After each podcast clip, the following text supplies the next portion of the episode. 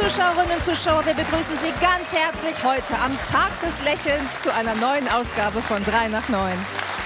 Schauen Sie mal, wer unsere Einladung heute angenommen hat. Wenn man seinen Namen erwähnt, lächeln eigentlich alle, denn er spielt sich mit seinen Figuren immer direkt in die Herzen seines Publikums. Schön, dass du da bist, Bjane Mädel! Ohne technische Hilfsmittel schwebt diese Frau durch die Meerestiefen und schließt Bekanntschaft mit der Unterwasserwelt. Die Apnoe-Taucherin Anna von Bötticher. Herzlich willkommen.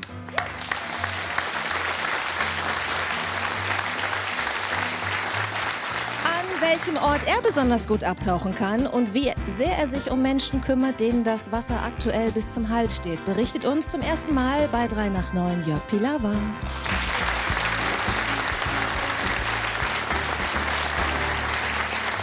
Sie haben das geschafft, was manch anderen Paaren verwehrt bleibt. Nach ihrer Scheidung verstehen sie sich offenbar besser als während ihrer Ehe. Wie geht das? Fragen wir Marie-Therese Relin und Franz Xaver Klötz.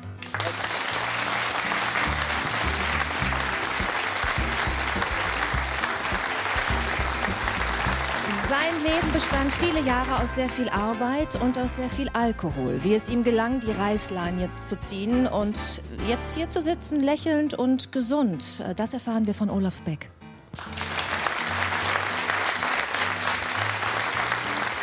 Und über Vorfahren, die bereits im 19. Jahrhundert die Wissenschaft maßgeblich ge- äh, geprägt haben, sprechen wir gleich mit Felix Neureuter. Schön, dass du auch da bist.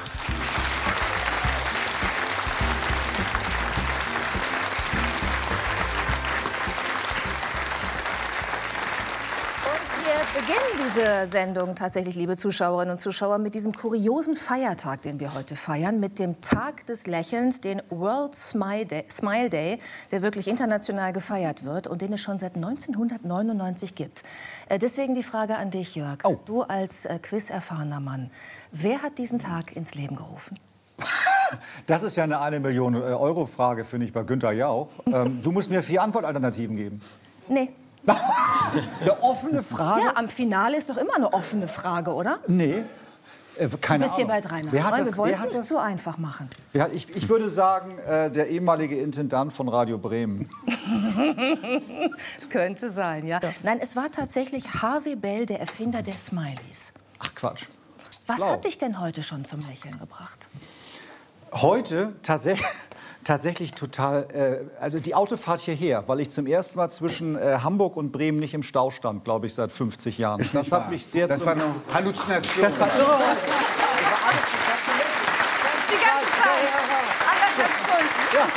Das habe ich noch nie erlebt. Sehr schön. Und Anna von Bötticher, darf man unter Wasser, darf man als Apnoe-Taucherin lächeln oder ist es das Ende des Lebens? Na klar, ich kicher auch. Also das kommt durchaus vor. Ne? So, passiert irgendwas Witziges. Also wenn einem so ein Robbenbaby zum Beispiel anguckt mit großen Augen und einen dann so ganz, ganz sacht an den Kopf stupst, ich meine, da kann man gar nicht anders.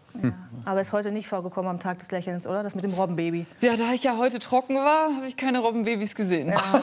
Die Weser ist nebenan, aber ich glaube, da gibt es jetzt so direkt vom Funkhaus keine Robben. Doch? Schon eine gesehen? Direkt vom Funkhaus? In der Weser. Also, ne? Wir können also. noch mal auf die Suche gehen. Genau. Und Herr Krötz, haben Sie Ihre Ex-Frau schon zum Lächeln gebracht? Heute? Das geht sicher nicht so. Du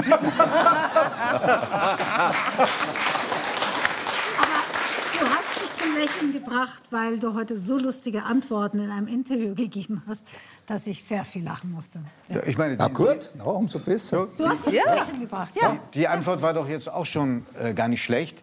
Also Franz Xaver Krötz liefert. Ja. Ja, ja, ja, ja, ja, ja, ja. Wenn ich und euch du? verstehe. Und du, Felix? Ja, ich lächle eigentlich jeden Tag, ist doch schön. Aber was hat mich heute zum, zum Lächeln gebracht, muss ich sagen? Tatsächlich, ich bin sehr früh raus heute früh. Und um halb fünf war unsere Kleinste wach. Und äh, am Anfang dachte ich mir, boah, das kann nicht sein, ich könnte jetzt noch eine Dreiviertelstunde schlafen, aber dann, wenn sie dich anlächelt, dann lächelst du, lächelst trotzdem zurück. Also der Tag hat mit einem Lächeln begonnen.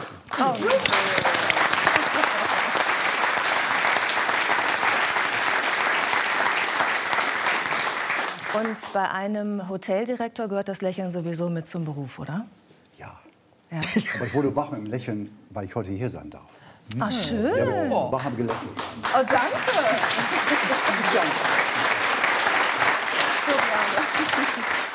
Ja, ich bin typisch norddeutsch, ich äh, lächle viel nach innen. Ach so. Eigentlich, eigentlich permanent, aber auch nicht Aber ich bin innerlich äh, oft am Lächeln. Ja, Öfter das, als man denkt. wir, wir werden das sehr genau beobachten heute Abend hier bei uns. Und Giovanni, du? Äh, als ich erfahren habe, dass äh, meine Tochter in der, bei der Französischarbeit nicht äh, baden gegangen ist. Nicht baden gegangen. Ja. Also ich hatte Kannst du das konkretisieren? Was Ich heißt hatte das nicht Schlimmste befürchtet, aber Ja. sie hatte ein gutes Gefühl und meistens liegt sie dann richtig. Okay. Ach, schön. Wunderbar. Ja, super Voraussetzung. Beste Voraussetzung und ich begrüße ganz herzlich nochmal Felix Neureuter. Hallo. Der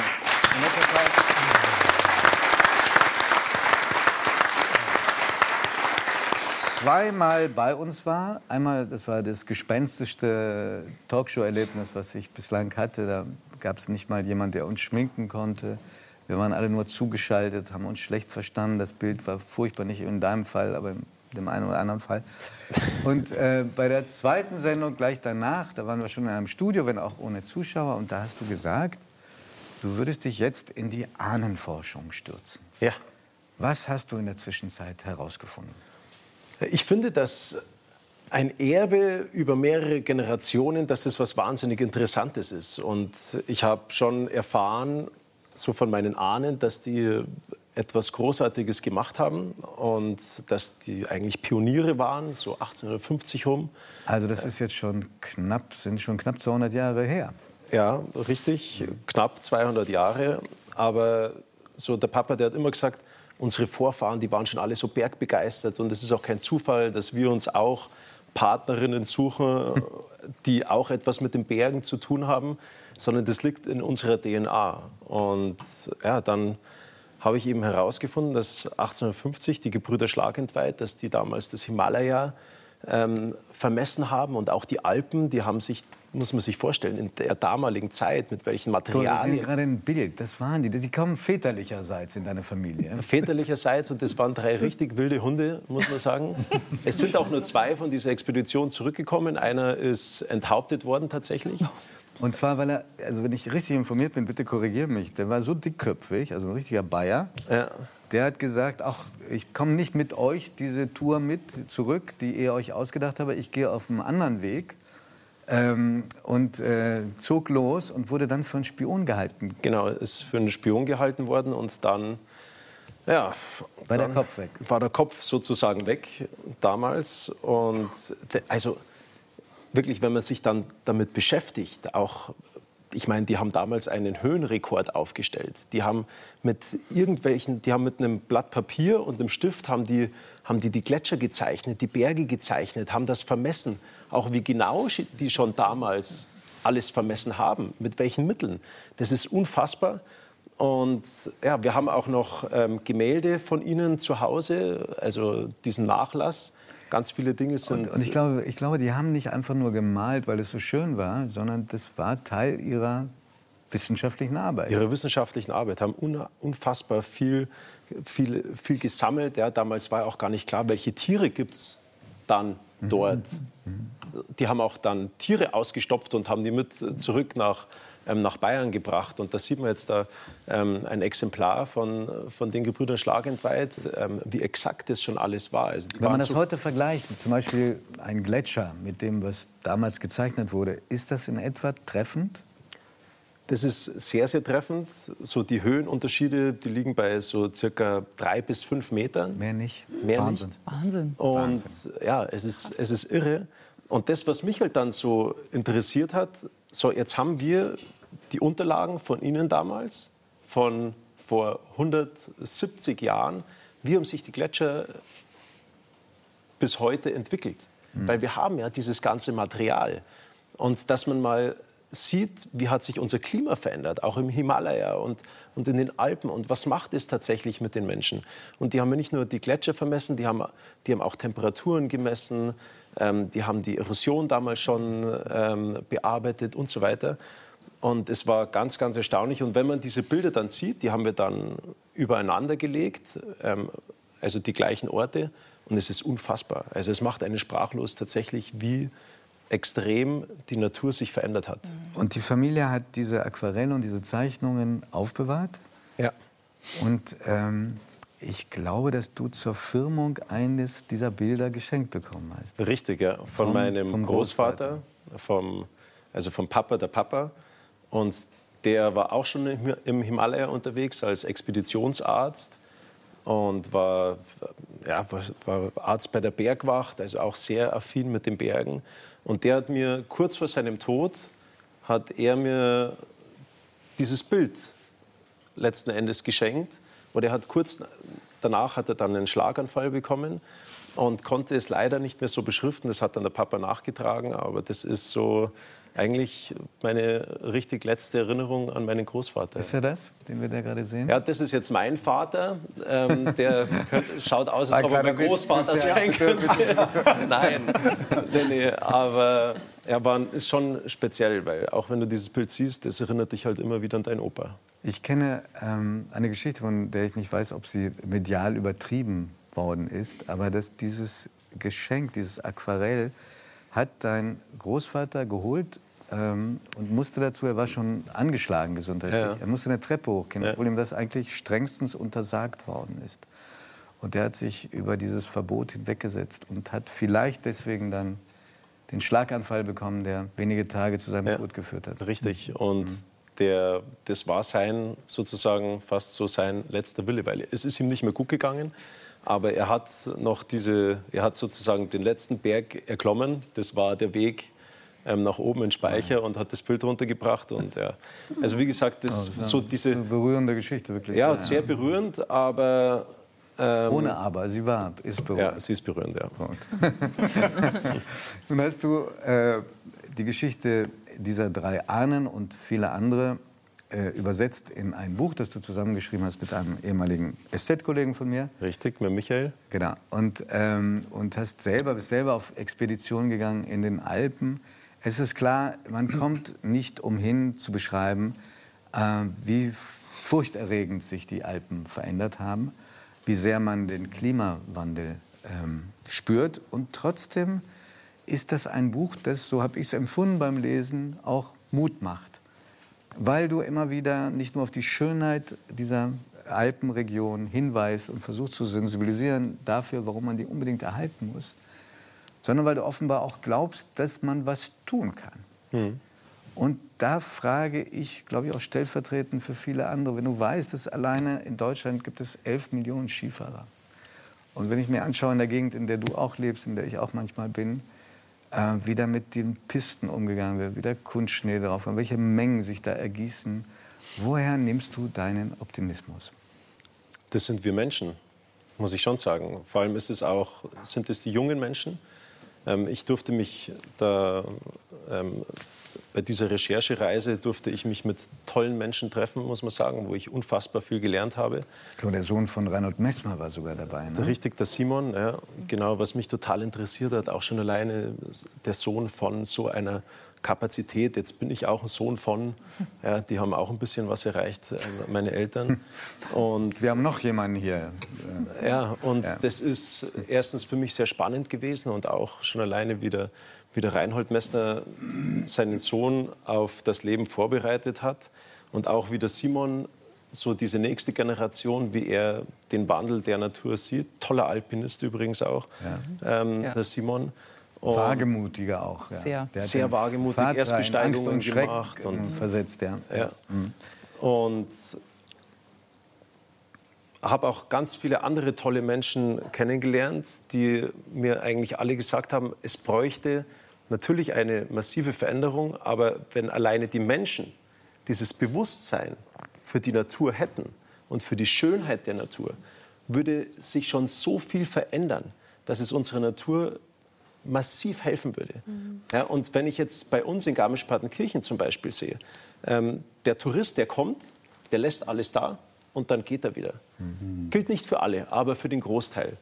Und das ist natürlich für unsere Natur eine Katastrophe, ganz klar. Und, und da brauchst du gar nicht weit schauen. Bei uns am Eibsee, wunderschöner See, wenn du da fünf Meter vom Weg weggehst, dann schaut es aus, als ob da sozusagen, ja, als ob da eine Toilette, also eine Naturtoilette ist. Und das kann es meines Erachtens nicht sein. Und deswegen muss man versuchen, wirklich die Kinder schon zu bilden, ähm, die Menschen zu emotionalisieren, dass sie auch wissen, wie sich Natur anfühlt und nicht hingehen, alles liegen lassen, ein Foto knipsen, ähm, an seine Freunde rumschicken oder nach Hause oder zu Hause herzeigen und das war's dann. Ja. Also dieses Erlebnis Natur. so, so wichtig. Das ist so, so wichtig, vor allem für die, für die Kinder. Die, die dürfen doch nicht denken, dass eine Kuh lila ist, sondern die sollen eine Kuh mal sehen können. Na gut, das ist mit der lila Kuh, da bin ich auch noch recht optimistisch. Das schaffen wir gerade. Ja. Aber, In manchen Regionen ist das gar nicht so. aber aber ich, weiß, ich weiß, dass du, ähm, äh, du hast ja drei Kinder, fünf, noch eins, das noch fünf ist, äh, bald nicht mehr. Eins drei und eins ist noch ganz klein, ein Jahr. Bin sicher, bei den ersten beiden Kindern tust du schon eine Menge, um sie für die Alpen und wahrscheinlich auch für Skifahren zu sensibilisieren. Das ist automatisch, glaube ich, wenn du aus Garmisch-Partenkirchen kommst. Aber natürlich, wir versuchen, und das ist auch, glaube ich, das Entscheidende, welche Aufgabe die Eltern haben, dass man den Kindern auch Dinge vorlebt, dass man ihnen zeigt, wie schön die Berge sind, dass man eben nicht oben am Berg steht mit seinen Kindern und dann holt man das Telefon raus und sagt, oh, jetzt stellt sich mal dahin, mach mal ein Foto. Sondern dass man sich hinstellt mit ihnen und zeigt ihnen unten die Welt. Weil die siehst du, von oben hast du einfach einen anderen Blickwinkel. Ähm, erlaubst du, dass wir ein paar Aufnahmen zeigen, wie deine Älteste schon den Berg runterfährt? Ach so. Das habe ich mein Leben lang nicht geschafft. Ja. Ja, wirklich. Glaub mir, ich, das ist kein, guck dir das mal an. Oh mein Das ist eine richtige Wett, äh, Wettkampfpiste. Ja, aber das ist ja, die, die fährt schon ganz nett. Ähm, ja, komm, das ist ja, na, die hat Spaß, muss man sagen, und Freude. Und ich habe tatsächlich dieses Video nur gemacht, weil ja, der Hintergrund einfach auch sehr schön ist, muss ich sagen. Unten ist daneben und unten ist das Wasser.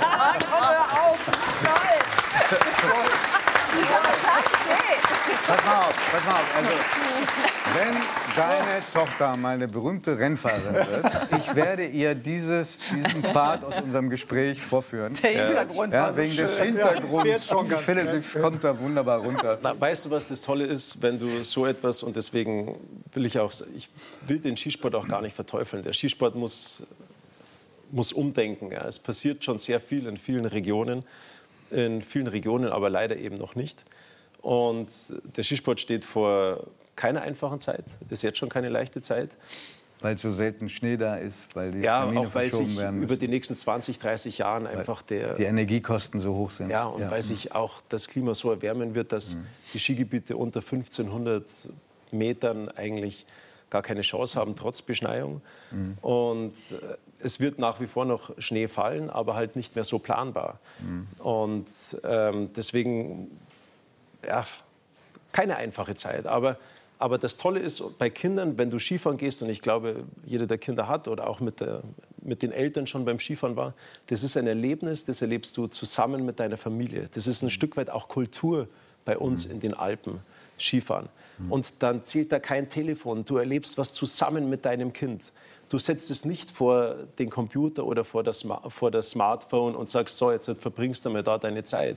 Dann kehrst du ein, dann isst du eine Kleinigkeit, dann gehst du wieder raus. Du hast dieses, diese Geschwindigkeit und die Kinder haben diese Strahlen in den Augen, das süchtig macht, auch als Vater, wenn du siehst, was für eine Freude deine Na Kinder klar, haben. na klar. Und das zusammen mit der Tochter erleben zu dürfen und das Allerschönste ist, wenn die Großeltern das auch zusammen mit den Enkeln erleben dürfen, dann wird's, dann wird's richtig schön.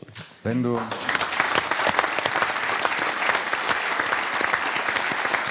Weil du, weil du gerade die Großeltern erwähnt hast, das sind ja deine Eltern und deine Ja. Mami ist Anfang des Jahres gestorben. Ich war sehr in deiner Nähe und habe äh, gemerkt, wie unfassbar groß die Anteilnahme war in der Bevölkerung, bei den Leuten. Und ich habe dich gefragt, war das für dich eine Hilfe, weil du gemerkt hast, die Leute denken an dich, geben euch emotionale Unterstützung oder war es manchmal auch eine Bürde, weil man jedes Mal wieder mit dem mit dieser traurigen, tieftraurigen Nachricht konfrontiert wird? Ähm, also ich glaube, dass mir bis zum Schluss gar nicht bewusst war, tatsächlich, wie berühmt meine Mama ist. Also erst auch durch diese Anteilnahme, die, also die, ähm, die gigantisch war, ist einem eigentlich erst so richtig bewusst geworden, hoppala, was hat die eigentlich mit den Menschen damals gemacht? Also ähm, so in den 70er Jahren, wo sie so erfolgreich war. Und Zweimal, war- zweimal Olympiagold gewonnen hat. ja, die war, das hat sie ganz gut ähm, erledigt damals. Aber die, und das war erstaunlich, muss ich wirklich sagen, weil darum ist es ja nie gegangen bei uns zu Hause, sondern da war der sportliche Erfolg, das war klar, man hat natürlich dann auch gewusst, wir sind ja auch nicht ganz doof, wir Unsportlich. Kinder, und da kriegst du es halt mit, was die da damals erreicht haben. Aber so das Ausmaß, ich glaube, das kann man sich heutzutage überhaupt gar nicht mehr vorstellen, was da damals los war. Und durch diese Anteilnahme hast du das gemerkt. Aber dann so mit der Zeit muss ich sagen, du hast das Gefühl gehabt, es will sich jeder mal irgendwie von ihr verabschieden. Und das, muss ich, das macht den Prozess des Verarbeitens, macht das, glaube ich, nicht unbedingt einfacher. Ja, das kann ich sehr nachempfinden, ja. ja. Und ähm, das habe ich mal gelesen, dass ähm, du gesagt hast, du magst die Berge so sehr, weil du dich durch die Berge dem Himmel äh, näher fühlst. Und deiner Mama auch. Ja, definitiv. Also ich sag, von oben hast du einen anderen Blick auf die Dinge. Erstens herrscht dort die ultimative Ruhe. Du kannst sehr über Dinge nachdenken, kannst sie auch reflektieren. Und der Blick nach oben, der, ja, der geht immer, weil viele Erinnerungen natürlich dann auch zurückkommen, Ja. wo du mit, ja, mit der Mama warst oder auch, oder auch mit Papa bist. Und das hilft aber auch, muss ich sagen, sehr Dinge zu verarbeiten. Also, ähm, weil sie ist ja trotzdem nicht weg, sie ist ja immer noch da. Da. Weißt du eigentlich, dass äh, Jörg Pilawa deinen Eltern dankbar ist? Ja, ich weiß, ich kenne den Jörg ja auch schon, auch schon ein Ein paar bisschen. Jährchen? länger. Ja, ja. Wie, wie, magst du erzählen? Ja, ja, gerne, gerne. Also ich, ich durfte ja auch bei, bei, bei euch zu Hause sein. Also ähm, ich, deine Eltern waren bei mir in der Sendung mal, als ähm, unsere Tochter, die jetzt zwölf ist, äh, Rheuma bekam. Da war sie zwei, zweieinhalb. Und da erzählten deine Eltern von der äh, Kinder- und Rheumaklinik in Garmisch-Partenkirchen. Und äh, meine Tochter bekam zwei Wochen später plötzlich Symptome von Rheuma. Und nur durch die Gespräche mit deinen Eltern habe ich dann mitbekommen, dass es Rheuma ist. Und dann habe ich deine, deinen Vater angerufen und die haben sofort einen Termin gemacht. Und da haben wir uns ja ein paar Mal in Garmisch getroffen. Also im Grunde genommen haben die wirklich dafür gesorgt, dass unsere Tochter sofort medikamentös eingestellt werden konnte und heute wirklich symptomfrei ist. Ne? Sonst wäre das äh, gar nicht möglich gewesen. Ich muss auch sagen, wirklich, also die Klinik in Garmisch, Ja, super. die Kinder-Rheuma-Klinik in Garmisch, die ist, die ist genial. Hat sich auch, also meine, meine Mama wirklich sehr dafür eingesetzt. Jetzt, der, jetzt der Papa natürlich auch. Ähm, und das ist ehrlich gesagt sehr schön, auch wenn ich jetzt die Klinik besuche und Ja. dann siehst du, Dass sich da dann was siehst du die Kinder und dann geht es ihnen besser und siehst den Prozess. Das ist was Wunderbares. Ja. Felix, wir haben, glaube ich, nur noch zwei Minuten und ich hätte so viele Fragen noch. Aber erlauben wir eine, äh, weil, du, weil wir gerade über Kinder geredet haben und ich, ich weiß, wie sehr dir Kinder am Herzen liegen, auch der Sport für Kinder.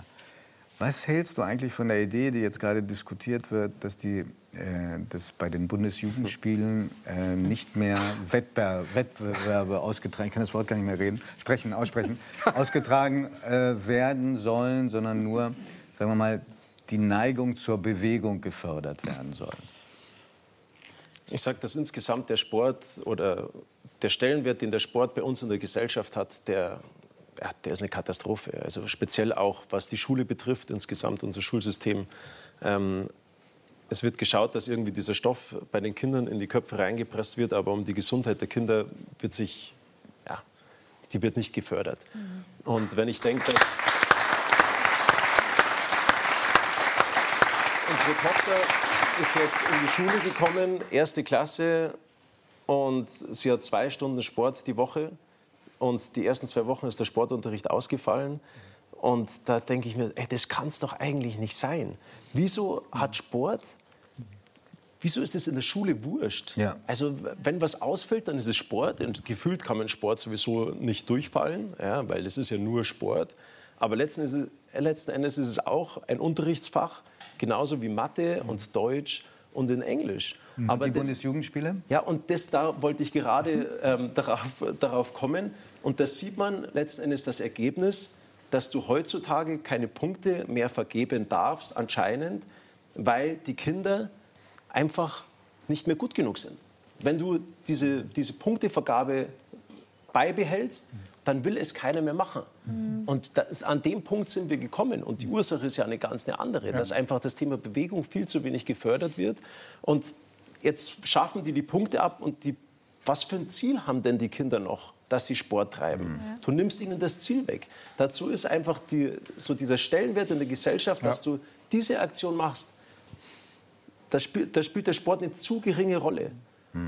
Ja. Wenn jetzt der Sport in unserer Gesellschaft, wenn wir ein Bewegungsgesetz hätten, wenn wir Bewegung fördern würden, dann können sie das von mir aus machen. Aber das wird's nicht. Und jetzt wird ihnen auch noch das Ziel genommen, dass sie sich bewegen. Und das ist das, was ich nicht verstehe. Felix. Mir ging äh, die ganze Zeit durch den Kopf, dass äh, du wahrscheinlich auch ein sehr guter Politiker werden würdest. Um Gottes Willen. Aber es ist schade, dass Menschen wie du sagen, Ja, was soll, um was hab, soll ich mit der Politik zu tun du haben? kannst, glaube ich, Dinge durchsetzen. Na, kann, das habe ich schon probiert im Kultusministerium. Glaube mir, das ist. Boah, Das versuchen wir, dem auf den Grund zu gehen, das versuchen wir beim deinem nächsten Besuch, der hoffentlich ja. bald stattfindet. Ja. Vielen Dank, Felix. Dankeschön. Vielen Dank.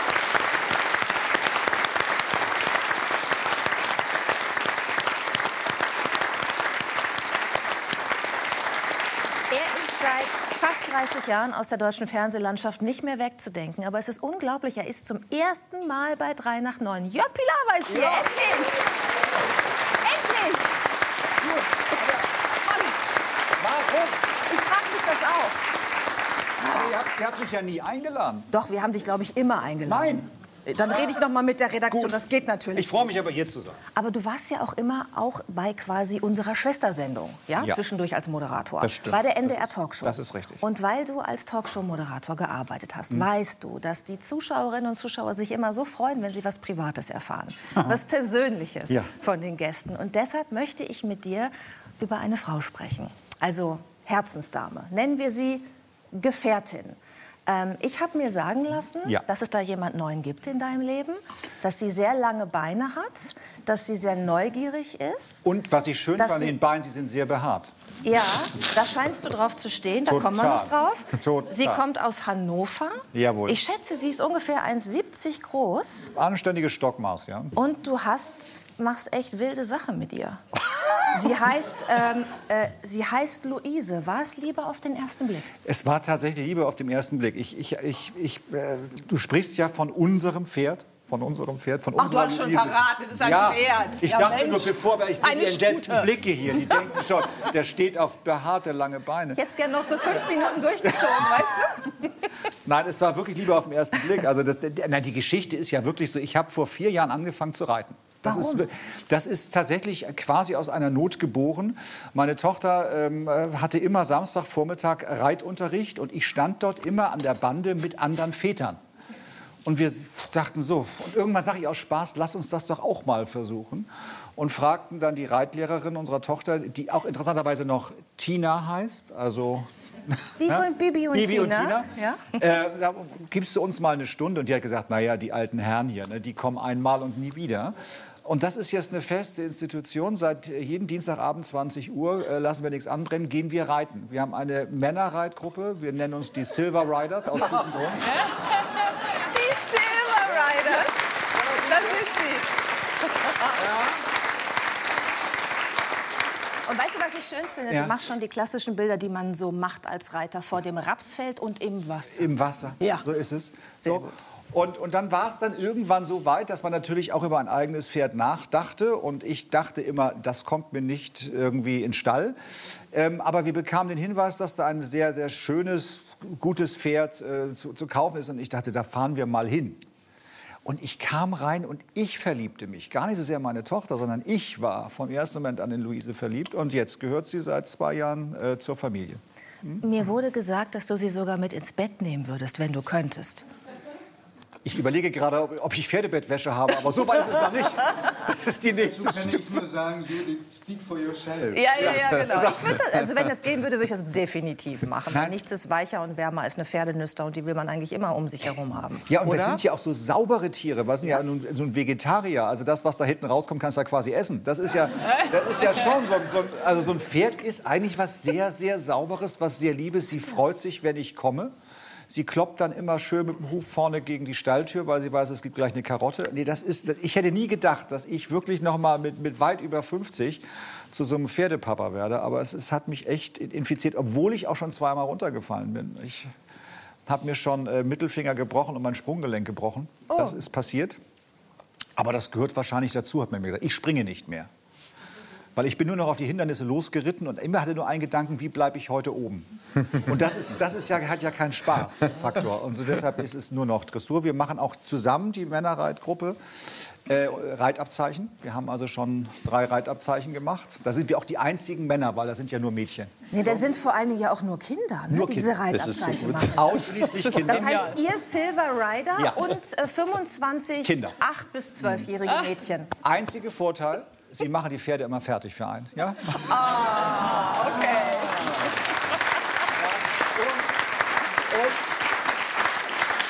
Es ist natürlich auch schon ganz cool, weil die ganzen anderen Mädchen denken, Mensch, unsere Väter tun das nicht. Ja. Das ist schon, ist schon ganz gut.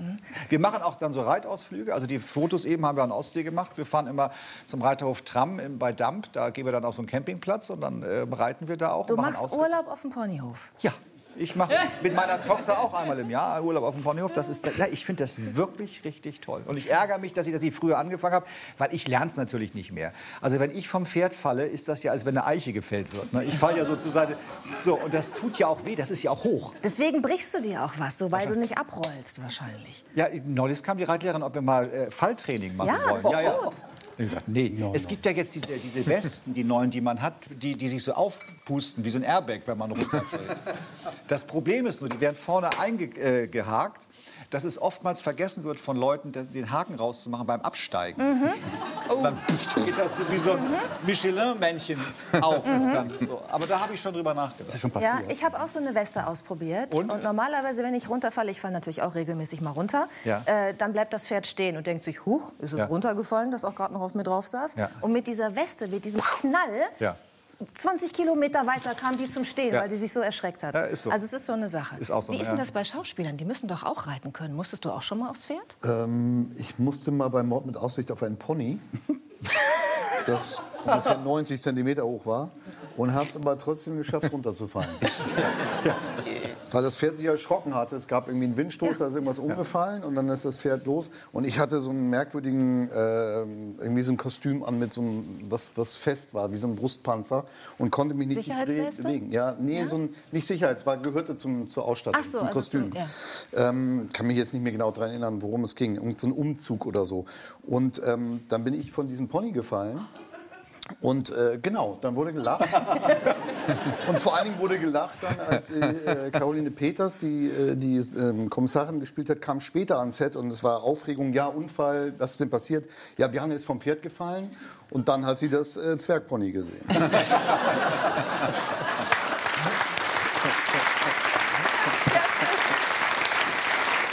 mal, aber um jetzt noch mal einen Stein fürs Reiten zu brechen, weil wir jetzt nur über runterfallen und Ja. gebrochene Knochen sprechen. Du sagst, du hast keine Rückenschmerzen mehr, seitdem du Nein, reitest. also ich hatte ja mein Leben lang Rückenschmerzen. Aber das Pferd. Ja, das bestimmt. Sie hat sich noch nicht beklagt. Also, nein, es ist ja wirklich so. Man- sitzt ja, also die, die, die Technik beim, also beim Reiten, ich kann das ja mal kurz demonstrieren, man schiebt ja quasi das Pferd unter dem Becken durch. Es ist ja ein Sitzen- und Treiben-Bewegung, nicht, die man so macht. Und mein Idiosakralgelenk ist seitdem ganz geschmeidig. Ich habe keine Rückenschmerzen mehr. Kann ich also jedem empfehlen. Ja, ist so. Ich komme Ist wirklich gut für den Rücken. Ist wirklich, ne? In der Tat. Ja. Also das heißt, du hast jetzt ein geschmeidigeres Becken als noch vor fünf Jahren. Also mein Pferd sagt so, andere sagen anders. Also, Und diese Herausforderung, und das finde ich so interessant, deswegen haben wir auch ausführlich darüber gesprochen, ist ja nur eine von Ja. vielen Herausforderungen, der du dich stellst. Weil es heißt, dein Motto sei, jedes Jahr ein, neues, ein neuer Skill, eine neue Herausforderung. Du machst zum Beispiel gerne Führerscheine für diverse Dinge. Welche Führerscheine hast du schon alle? Ah, Ich habe in den letzten Jahren äh, Motorradführerschein gemacht. Das machen wahrscheinlich alle Männer in der Midlife Crisis. Aber ich habe keine Harley, möchte ich dazu sagen. Ich habe nur einen Führerschein gemacht. Ich glaube, es machen mehr Männer, als die reiten lernen. Wahrscheinlich. So, dann natürlich das Reiten, die ganzen Scheine. Dann habe ich äh, Motorbootführerschein gemacht. Dann habe ich äh, Pilotenschein angefangen, aber noch nicht fertig. Dann habe ich äh, äh, Bus mal und LKW und ich würde gern Gabelstapler. Nee, das ist ja. Den habe ich gemacht. Ich habe ich hab eine, Sozi Wow. echt, ich hab eine Sozialphobie. Gar nicht mit anderen Leuten fahren. Ich fahre lieber allein. Den Fahrgastbeförderungsschein. Das ist super für jemanden, der Talkshow Ja, ja. moderiert. Wirklich, ja. Meine Mutter sagt, ich mach's auf Glückwunsch, Therapiegründen. Glückwunsch, Frau Relin, warum haben Sie einen Beförderungsschein gemacht? Weil ich auf Teneriffa Reisen veranstalte auch und teilweise meine Gäste Selber selber durch- durch, über die, die- toll. die Insel kutschiere. Ja. Großartig. Und deswegen habe ich einen Fahrgastbeförderungsschein gemacht. Ich darf ganz offiziell die Gäste rumfahren. Bei Ihnen hatte das ja jetzt einen richtig sachlichen Grund, ne? weil das dann mit zu diesem Job gehörte. Aber du machst das ja eigentlich nicht aus Jobgründen. Nein, ich glaube, ich bin, ich bin tatsächlich nicht gerne in die Schule gegangen. Ich war auch überhaupt kein Prüfungsmensch und ich finde, im Alter lernst du ja bewusster. In der Schule habe ich ja viel lernen müssen, wo ich gar nicht wusste, warum eigentlich. Und jetzt nehme ich mir was vor und dann beschäftige ich mich damit ein halbes Jahr intensiv und bereite mich dann vor und freue mich dann auch auf eine Prüfung. Weil es hat ja auch für mich jetzt, äh, wenn ich durchfallen würde, wäre es ja auch nicht schlimm. Aber ich will nicht durchfallen. Und äh, diese Herausforderung finde ich spannend, das in diesen alten Schädel noch reinzubringen, sich das alles zu merken. Tauchschein habe ich übrigens auch äh, Ja. gemacht. Das, oh, das war ganz schlimm. Das war ganz schlimm. Dieses ganze Wasser umarmen, das war furchtbar. Ja, nee, deshalb mache ich das. Ich möchte, dass es so eine Herausforderung für einen selber, sich konzentriert über mehrere Wochen, Monate mit einer Sache zu beschäftigen, finde ich ganz toll. Dann würde ich jetzt gerne mal einen Sprung zurück machen, Ja. ähm, weil du ja 30 Jahre jetzt schon uns beglückst alle in der Fernsehlandschaft Mhm. und viele Jahre auch, die wahrscheinlich die meisten, äh, auch Quizze moderiert hast. Ja. Teste ich jetzt einmal Gottes äh, Willen. noch mal dein Wissen. Ja. Diesmal kannst du die Frage aber, glaube ich, beantworten. Wer ist dieser Mann? Ich zeige dir jetzt ein Foto.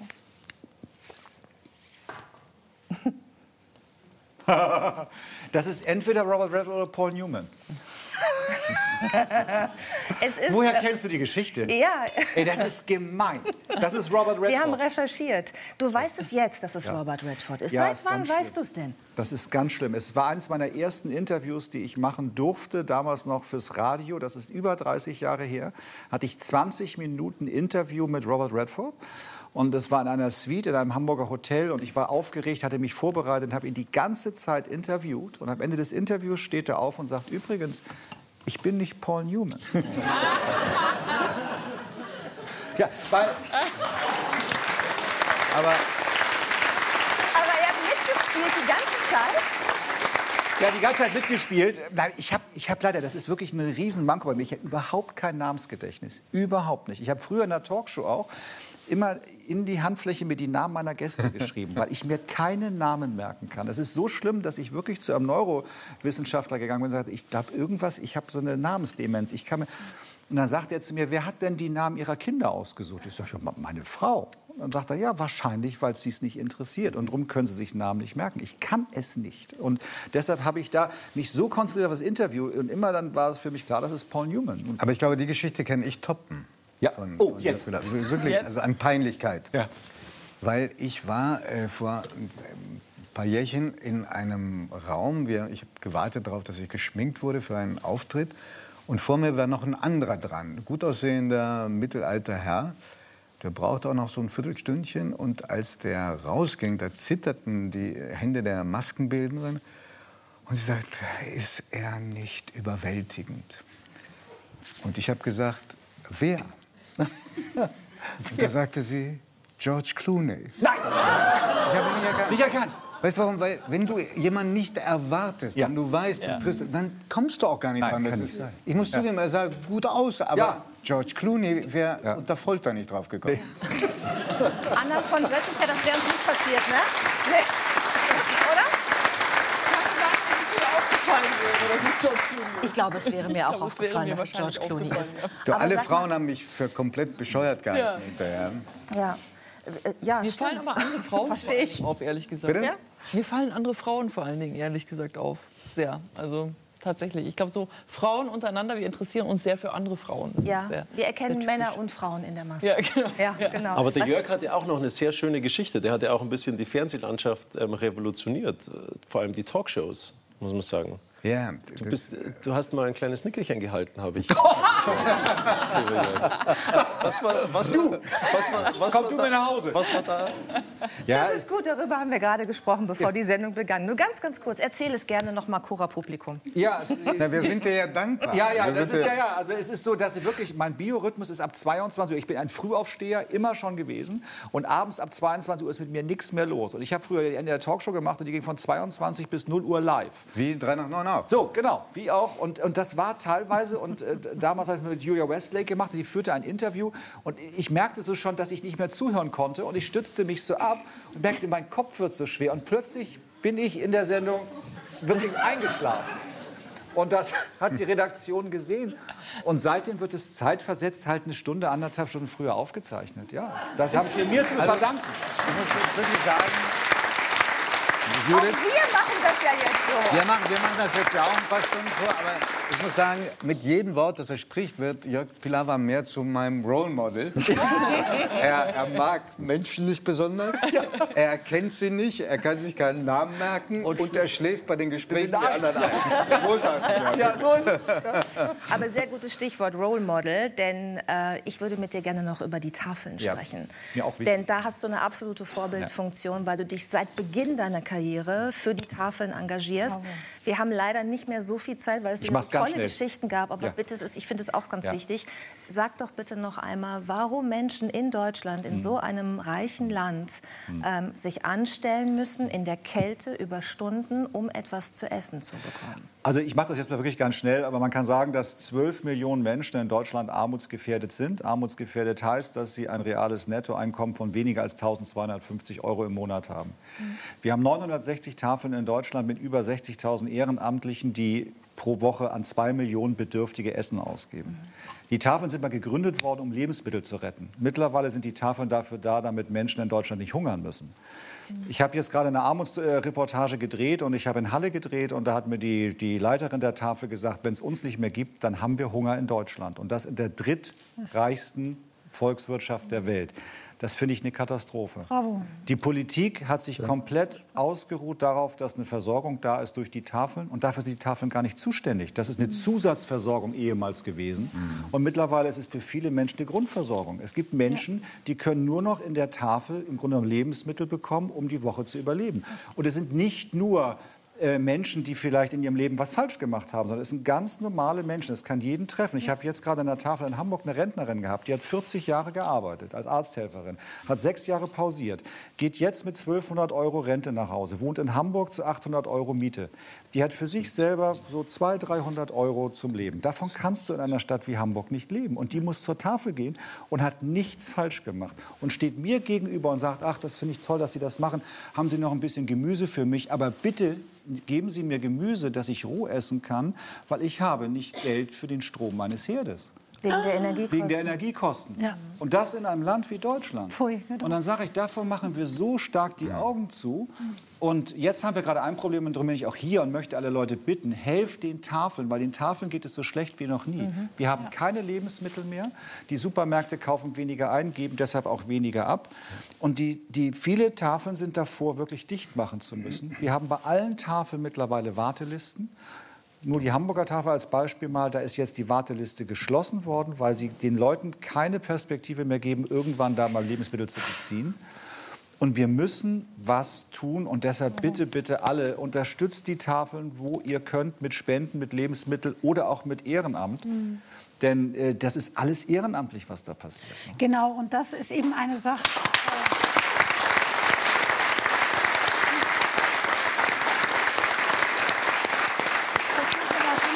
Zeit die Lanze zu brechen für die Ehrenamtlichen. Ich mache auch sehr viel ehrenamtliches Engagement mit dem Kino Frauen aller Kulturen zum Beispiel und so weiter und so fort.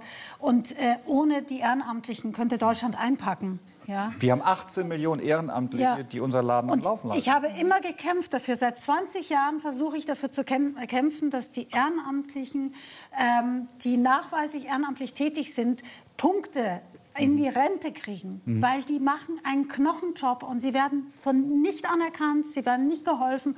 Oh, aber ohne, ohne die Ehrenamtlichen hätten wir ein ganz schreckliches Deutschland. Und ich habe Ja. Absolut richtig. Eine, eine kurze Ergänzung aber ganz kurz. Ein Beispiel. Wenn du jetzt als Rentnerin ehrenamtlich bei der Tafel arbeitest und gehst da dreimal die Woche hin, das Ticket, um dahin zu fahren und zurückzufahren, muss ich aus meinem eigenen Portemonnaie bezahlen. Ja, Warum scheiße. kann ein Ehrenamtlicher nicht umsonst öffentliche Verkehrsmittel benutzen? ja, Sehr guter Vorschlag. Die machen so viel. Sehr guter Vorschlag. Da würde, ja, Ich hatte auch ich hatte die Idee zu sagen, dass die Städte, ähm, um die Ehrenamtlichen zu motivieren, einfach sagen, okay, wer ähm, äh, ehrenamtlich arbeitet, kriegt eine Plakette fürs kostenlose Parken in der Innenstadt zum Beispiel. Ja, kleines Ding, kein großer Aufwand, würden viele Leute machen. Aber das Schlimme ist, ich war jetzt gerade in Essen Theaterspielen, eineinhalb Monate und war in der Mitte Deutschlands sozusagen und ich habe noch nie so viele Menschen aus dem Mülleimer essen sehen. Ich habe noch nie so viel Armut gesehen. Es ist so schrecklich, was passiert. Ich bin da immer mit meinem Rucksack, ich habe links und rechts Müsli, Riesel drin und Bananen und ich gehe zu jedem Obdachlosen hin und rede mit dem. Einfach, damit die sich überhaupt als Mensch fühlen. Und wenn man diese Geschichten erfährt, ähm, das ist so herzergreifend. Ähm, und die haben mich am Schluss alle gekannt und, und ähm, es ist so schlimm, was in Deutschland gerade passiert. Ja, Frau Rillin, ich finde, Sie haben absolut recht. Ähm, und ich finde, es ist ein guter Appell, nochmal auch die Ehrenamtlichen da in den Blick zu nehmen. Die konkreten Vorschläge finde ich sehr gut. Und äh, im letzten Jahr haben wir eine große NDR-Benefizaktion gemacht zugunsten der Tafel. Äh, viele Menschen haben gespendet hier im Norden. Ähm, das war auch ganz toll. Aber das Problem ist dadurch natürlich nicht gelöst. Insofern der Appell nochmal von uns allen.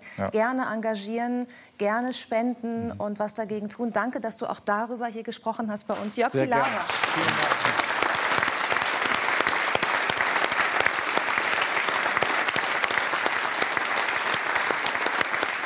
Auf, unser, auf unsere nächsten Gäste freue ich mich sehr ein. Es ist ein Paar und vielleicht erfahren wir, wer von den beiden äh, den jeweils anderen am liebsten auf eine einsame Insel verbannt hätte. ähm, und wie es kommt, dass äh, nach 17 Jahren spannungsreicher Trennung wieder Anzeichen da sind äh, für eine friedliche Annäherung. Ich freue mich sehr. Marie-Therese Relin und Frank Savakrötz.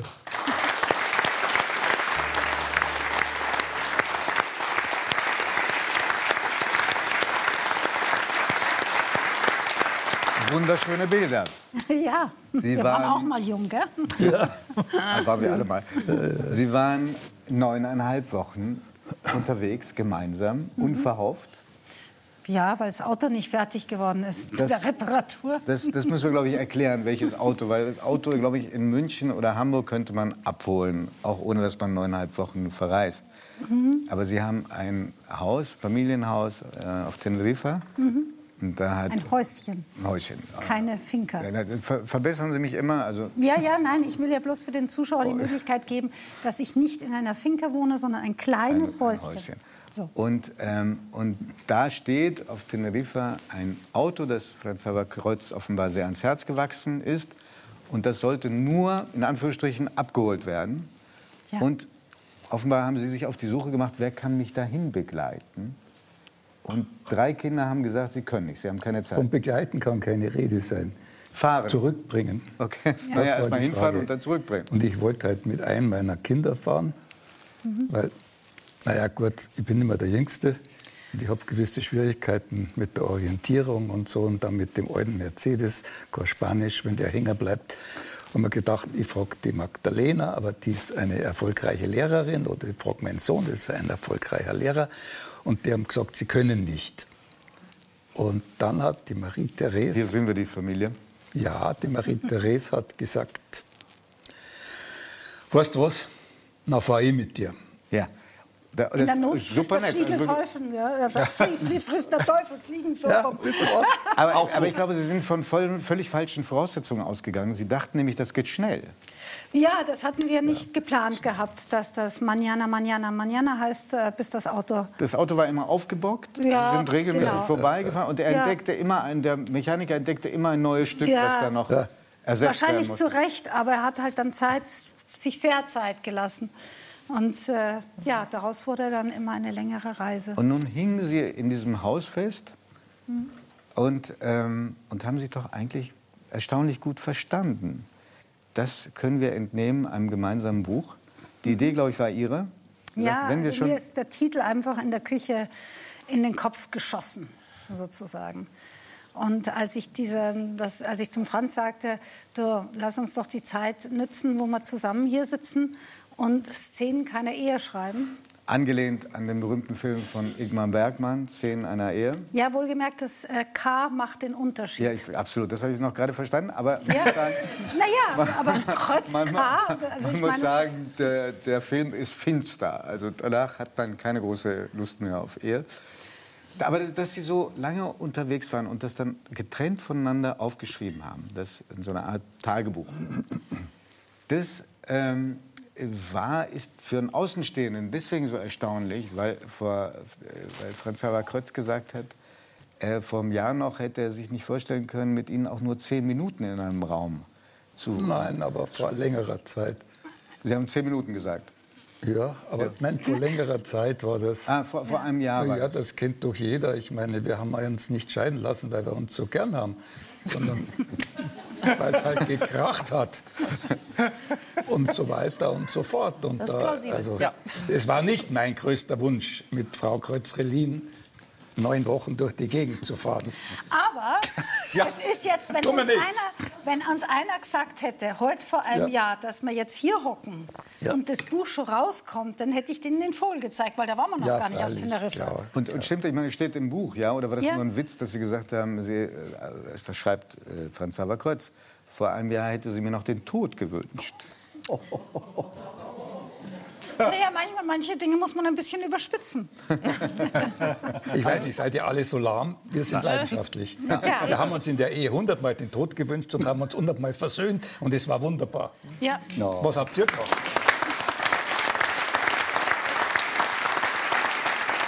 Herr Kreuz, unterschätzen Sie das nicht. Jeder von uns hat eine Geschichte. also, Sie haben, aber das, den, den, den äh, Vorgang des Schreibens, den müssen wir mal ein bisschen noch näher ausführen. Denn Sie haben gesagt, also beide haben eingewilligt, wir schreiben, aber wir zeigen uns nicht die Texte. ja, Das war die Abmachung. das war die Abmachung. Und haben Sie das dann, als es fertig war, auch die Texte getrennt voneinander zum Verlag geschickt? Ja, das war für mich die größte Herausforderung, weil ich wusste ja, was ich geschrieben habe und ich wusste nicht, was er geschrieben hat. Und ähm, dann hat er halt so spontan, wie er halt dann öfters auch sein kann, Geschmack, das, das schicke ich jetzt raus und dann hat er es weggeschickt. Und dann war ich im Zugzwang und habe es auch weggeschickt. Und dann kam halt der Verlag und hat gesagt, ja, wollen wir. Danach Das heißt, Sie wir- haben mehrmals gesucht, es gab keinen Auftrag, ne? Nein, nein, wir haben es fertig gemacht, das Buch. Ja, aber es, gab, es gab, als Sie die Idee hatten, Nein, gab es noch Nein, keinen es gab Auftrag. gar das nichts. haben Das, Sie ja- dieses Buch hätte man nicht planen können. Dieses Buch hätte man auch nicht mit einem Exposé einreichen können oder sowas. Das ist entstanden, das ist gewachsen. Genauso wie die Reise gewachsen ist. Aber wenn man so lange zusammen ist, muss man doch sich interessieren, was der andere geschrieben hat, oder?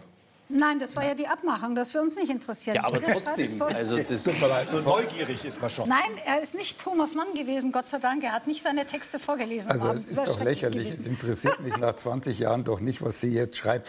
Vielleicht was Peter Hartwig schreibt. Aber ich habe doch keinen Vogel. Also mit diesem Ausbund an Charme, ja? Äh, Ja, so blöd kann man doch nicht sein, um Gottes Willen. Also, wir, Das auch ist doch in, ein Schmarrn. Sie, Sie geben auch in diesem Buch immer wieder mal so Äußerungen von ihm wieder, wo in so einem normalen Menschen bleibt dann erstmal die Luft weg. Ja. Kennen Sie das auch? Ah, Sie- normal. Kennen Sie- Ich bin ein normaler Bayer. Okay. Kennen Sie das, dass Sie ab und zu bin schnappatmen? Aber ist schon Ja, passiert. aber? Der Felix scheint anders äh, zu Haben Sie sein. ab und zu Sch- Schnappatmung gehabt, als Sie dann das Ergebnis endlich Oh sehen ja, konnten? selbstverständlich, ja. An welchen Stellen? An einigen, an einigen, zum Beispiel über meine Körpermaße.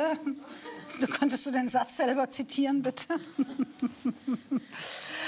Er schweigt. Ich meine, er schweigt. Er will, dass das Was Buch meinst gelesen du? wird. Das Maß aller Dinge und die Masse aller Dinge. Ja, natürlich, um Ja. Gottes Willen. Ich Genau. habe sie kennengelernt, da wog sie 45 Kilo. naja, und ich bin nicht blind.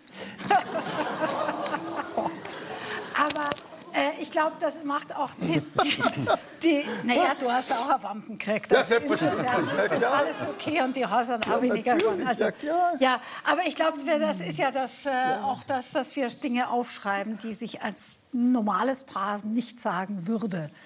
Das kann man wohl sagen. Also das, das, das, Buch, äh, das Buch besticht durch eine große Ehrlichkeit. Also man hatte nicht das Gefühl, der eine schont den anderen. Nee.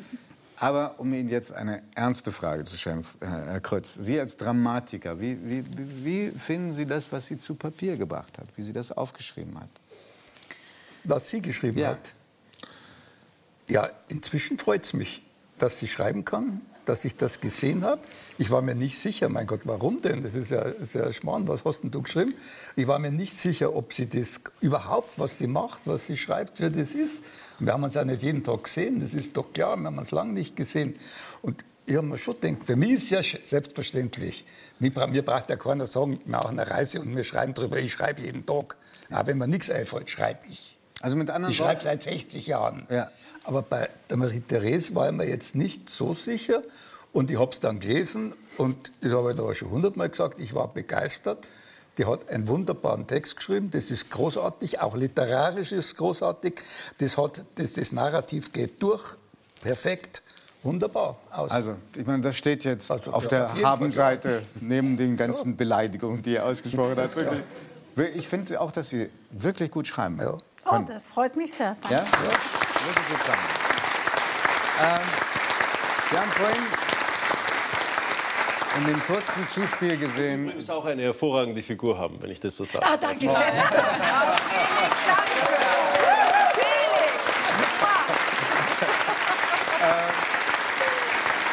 wir haben vorhin in dem, in dem Zuspiel gesehen, wie Sie die goldene Kamera in Empfang nehmen. Ja. Also es war übrigens die Veranstaltung, wo ich George Clooney nicht erkannt habe.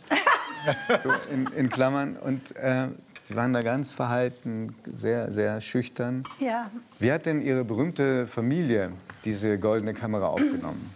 Naja, das war leider nicht so ein schönes Erlebnis, weil ähm, äh, mein Onkel und meine Mutter mir erklärt haben, ich soll die goldene Kamera nicht äh, entgegennehmen, weil meine Leistung wäre nicht dementsprechend gewesen. Und das war für mich ziemlich hart. Äh, Normalerweise freuen sich Mütter Ja. und Verwandte, wenn äh, Ja, Kinder... das war gerade so der Trend, äh, dass mein Onkel auch meinte, er müsse auch irgendwelche Preise zurückgeben und so weiter und so fort. Für mich war das als 19, gerade 20-jähriges Mädchen ähm, sehr, sehr schlimm. Ich bin heulend weggelaufen. Penny McLean war an dem Abend da, meine Tante Immi war da und äh, Penny McLean, die, die die, Lady Bump und Schlagersängerin, äh, ja und Autorin vor allem auch. Und die hat den Max auch zur Sau gemacht und meine Mutter. Und äh, das war sehr schlimm für mich. Und dann war natürlich die Veranstaltung. Und das war ja damals noch wirklich da im Axel Springer Haus direkt an der Mauer. Das war ja noch eine Mini-Veranstaltung damals. Und dann war das, äh, hat der Blackie mir den Preis überreicht, Fuchsberger. Fu- Blackie Fuchsberger, und hat mir den Preis überreicht und hat gesagt, du schaust aus wie deine Mutter und du hast die Augen wie deine Mutter und die Stimme wie deine Mutter und du bist so begabt wie deine Mutter. Am Schluss habe ich gedacht, ich bin meine Mutter, aber die saß unten im Publikum und hatte natürlich da dann Kamera reicht die Tränen in den Augen und es war für mich eine ganz, ganz traurige Veranstaltung. Ich bin weinend von dieser goldenen Kamera weggegangen ins Hotel und dort war der Frank Elsner und der hat gesagt, warum weinst du, Mädel? Und dann hat er mit mir geredet, als Mensch. Und das war sehr schön. ja, das ist gut. Wobei ich jetzt nicht meine Mutter oder so verteufeln will. Das war, ich weiß es nicht, war es Eifersucht. Ich war halt blutjung. Meine Mutter hat, war Spätgebärende. Die hat mir mit, äh, mit 40 gekriegt. Ich war halt wunderschön und jung und sie war im Verfallsstadium, in dem ich mich jetzt gerade annähere. Und, und das ist halt vielleicht nicht so einfach. Ich bin Großmutter von einer achtjährigen Enkeltochter und deswegen bin ich eine junge Großmutter. Das war aber nicht meine Mutter in dem Sinn so. Marie-Therese, in, in dem Buch, was Sie gemeinsam geschrieben haben, Jo. auf Seite 276 platzieren Sie, haben Sie eine kleine Bombe platziert, Mhm. die hochgegangen ist und für enormen, enorme Medien Moment, ich habe keine Bombe platziert, ich habe mein Trauma beschrieben. Ich wollte nur sagen, von der, Wirkung, von, der, von der medialen Wirkung, die es gehabt hat und von der Ja. Aufmerksamkeit. Ähm, gab es einen bestimmten Grund, dass Sie gesagt haben, ich mache es bei dieser Gelegenheit, bei dem Aufschreiben dieses Tagebuchs? Ja, ich hab, wollte eigentlich diese, äh, es ist ja nicht unbedingt ein Tagebuch, es ist ja wirklich ein geschriebener Text. Und ich wollte die Geschichte einer Frau erzählen, die, ähm, äh, die unabhängig ist und äh, wieder mit ihrem Ex-Gatten nach Teneriffa kommt und auch in dieser Zeit sich ganz langsam wieder in diese Strickmuster und Handelsmuster, die man so mit sich trägt, wieder zurückfällt ähm, und ähm, gar nicht da raus kann. Und dann habe ich mich gefragt, wo, wo, wo hängen denn diese Strukturen? Strickmuster, wo bleiben sie denn? Und die Simone de Beauvoir hat das sehr schön formuliert. Sie hat gesagt, on n'est pas femme, on le devient. Man, man wird, wird, nicht als, als Frau geboren, man, man, man, wird dazu gemacht. Mhm. Und äh, dann fiel mir eben auf, dass ganz viele äh, also viel habe ich geschluckt halt schon als kleines Mädchen, wo ich halt mein Vater Aktzeichnungen von mir gemacht hat und mir das als Kunst verkauft worden ist. Für mich war es aber schrecklich. Ja, und das ging dann eben weiter über, also das war einfach so, genau. Und, Sie, haben dann, Sie haben dann beschrieben, auch in, in, sehr, sehr berührender Weise, äh, wie ihr Onkel, Sie nennen ihn dann nur Onkel, aber es war klar, dass es sich um den Bruder, um den Bruder Ihrer Mutter handelt, um Maximilian Den Oscar-Preisträger, kann man sagen. Den, um den handelt es sich, ja. Der aber sie äh, missbraucht hat im Alter von 14 Jahren, entjungfert hat im Alter von 14 mhm. Jahren und der nun schon seit langem nicht mehr lebt, das heißt auch nicht gefragt werden kann. Ähm, aber Sie haben gesagt, jetzt ist es Zeit, das öffentlich zu machen. War Ihnen klar, was es für ein Echo haben würde? Das war mir schon einerseits klar. Für mich war nicht schön, dass ähm, mein Text, den ich ja sehr sehr feinfühlig geschrieben habe und sehr sachlich geschrieben habe, aus dem Kontext rausgerissen worden ist und zerflettert worden ist. Und einfach meine Worte willkürlich platziert worden sind und interpretiert worden sind und so. Das finde ich ganz schrecklich, dass es kein Urheberrecht mehr in dieser Art und Weise gibt. Ja? Ähm, und das hat mich äh, jetzt fühlt es sich für mich wie ein erneuter Missbrauch an. Also auch, dass einfach die Titelblätter sich jetzt da gefüllt haben, dass ich da mit dem Täter, und es ist nun mal ein Täter auch für mich, ja, also auch wenn ich meinen Onkel geliebt habe und meine Mutter geliebt habe und meine Familie geliebt habe, trotzdem, es ist eine traumatische Erfahrung gewesen. Und jetzt die ganze Zeit an den Pranger gestellt zu werden, das ist nicht Haben Sie schön. das Gefühl, dass Sie an den Pranger gestellt Ich werde an den Pranger gestellt. Nicht Ihr Onkel? Nein, leider aber wird halt warum? halt sehr. Wer, wer die, wir haben Moment, wir haben eine, eine, wir brauchen eine Täter-Opfer-Umkehr. Und deswegen bin ich auch, habe ich versucht, das mal zu schildern, weil in jedem Klassenzimmer sitzen ein bis zwei Kinder, die sexuellen Missbrauch erlebt haben, nachweislich. Die Dunkelziffer ist wesentlich höher. Ja? Aber wer, wer, stellt Sie jetzt an den Pranger? Das habe ich nicht beobachtet. Ich stelle eher fest, naja, also großes Erschrecken, großes Mitgefühl. Ja, würde ich jetzt nicht so sagen. Ich meine, wenn man da die ganze Zeit äh, auf den Titelblättern sitzen steht und dann Missbrauch und Dings und dann wird es, man wird zu einem Produkt.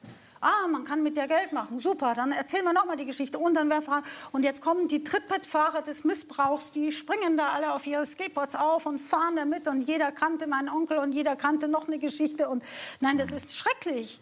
Aber es hat ja auch familiäre so Weiterungen gehabt. Zum Beispiel, dass die Tochter von ihrem Onkel, den sie nicht beim Namen nennen, sondern immer Onkel, ja, war dass auch. die gesagt hat, dass sie auch missbraucht worden ist.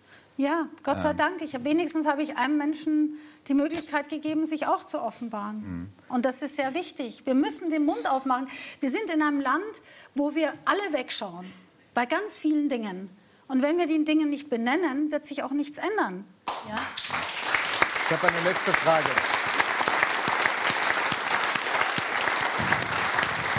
Eine, eine letzte Frage an Frank Xaver Krötz. Als Sie gefragt wurden, warum haben Sie das erst nach so vielen Jahrzehnten publik gemacht? Warum haben Sie es nicht mal Ihrem Ehemann erzählt? Da haben Sie gesagt und geschrieben, ähm, er hätte wahrscheinlich meinen Onkel gelyncht, wenn er das gewusst hätte. Stimmt das? Kann ich nicht beantworten, das ist so lange her. So ich machen jetzt da. Aber als Sie es gelesen haben, hat Sie Man das... kann nicht in diese Dinge einfach reinspringen, das ist ein Chaos. Aber waren, waren, Sie, waren Sie bestürzt, waren Sie erschrocken, haben Sie gefragt, warum hast du mir das bloß nicht erzählt? Nein. Nein, er hat mir ganz toll eine SMS geschrieben und fand meine Radikalität, dass ich den Mut hatte, das zu berichten, einfach toll. Und er war sprachlos über die Vorgänge. Und ich finde wirklich, der Franz hat mich so unterstützt jetzt ähm, die ganze Zeit, auch mit den Medien und hat mich irgendwo auch beschützt und äh, ich bin ihm da echt dankbar, dass ich auch so eine Offenheit habe. Aber heute hast du es gut gemacht. Heute hast du mich nicht gebraucht. Bravo. no.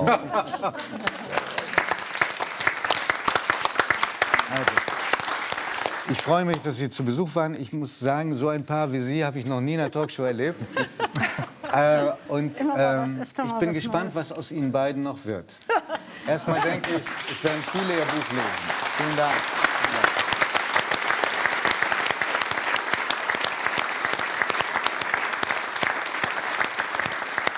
Und, und wenn ich noch einen Satz äh, sagen darf, ähm, weil auch im Vorfeld dieser Sendung Leute geschrieben haben und gesagt, ach, das ist doch alles nur ein Gag um das, oder eine PR-Maßnahme, um das Buch zu promoten. Ich finde, wenn sowas passiert ist und jemand sagt es dann auch und spricht es aus, das verdient den größten Respekt. Das wollte ich jetzt nicht ja. unterschlagen. Ja?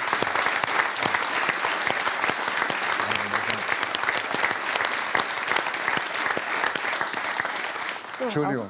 Auch, gar kein Problem. Auch unser nächster Gast ähm, öffnet jetzt sein Herz für uns und auch äh, sein Leben, lässt uns reingucken in sein Leben, hat auch eine ganz beeindruckende Lebensgeschichte. Er war äh, sehr erfolgreich, schon in jungen Jahren in der Hotellerie mit verschiedenen Führungspositionen. Was aber niemand wusste, ist, dass er diese Arbeitstage nur deshalb überstand, weil er unglaublich viel Alkohol trank. Und zwar so viel, dass er fast daran gestorben ah, ja, wäre. Und heute trinkt er nicht mehr und hilft anderen Menschen aus dieser Sucht heraus. Und deshalb ist er heute auch hier. Wir freuen uns über Olaf Beck. Dankeschön.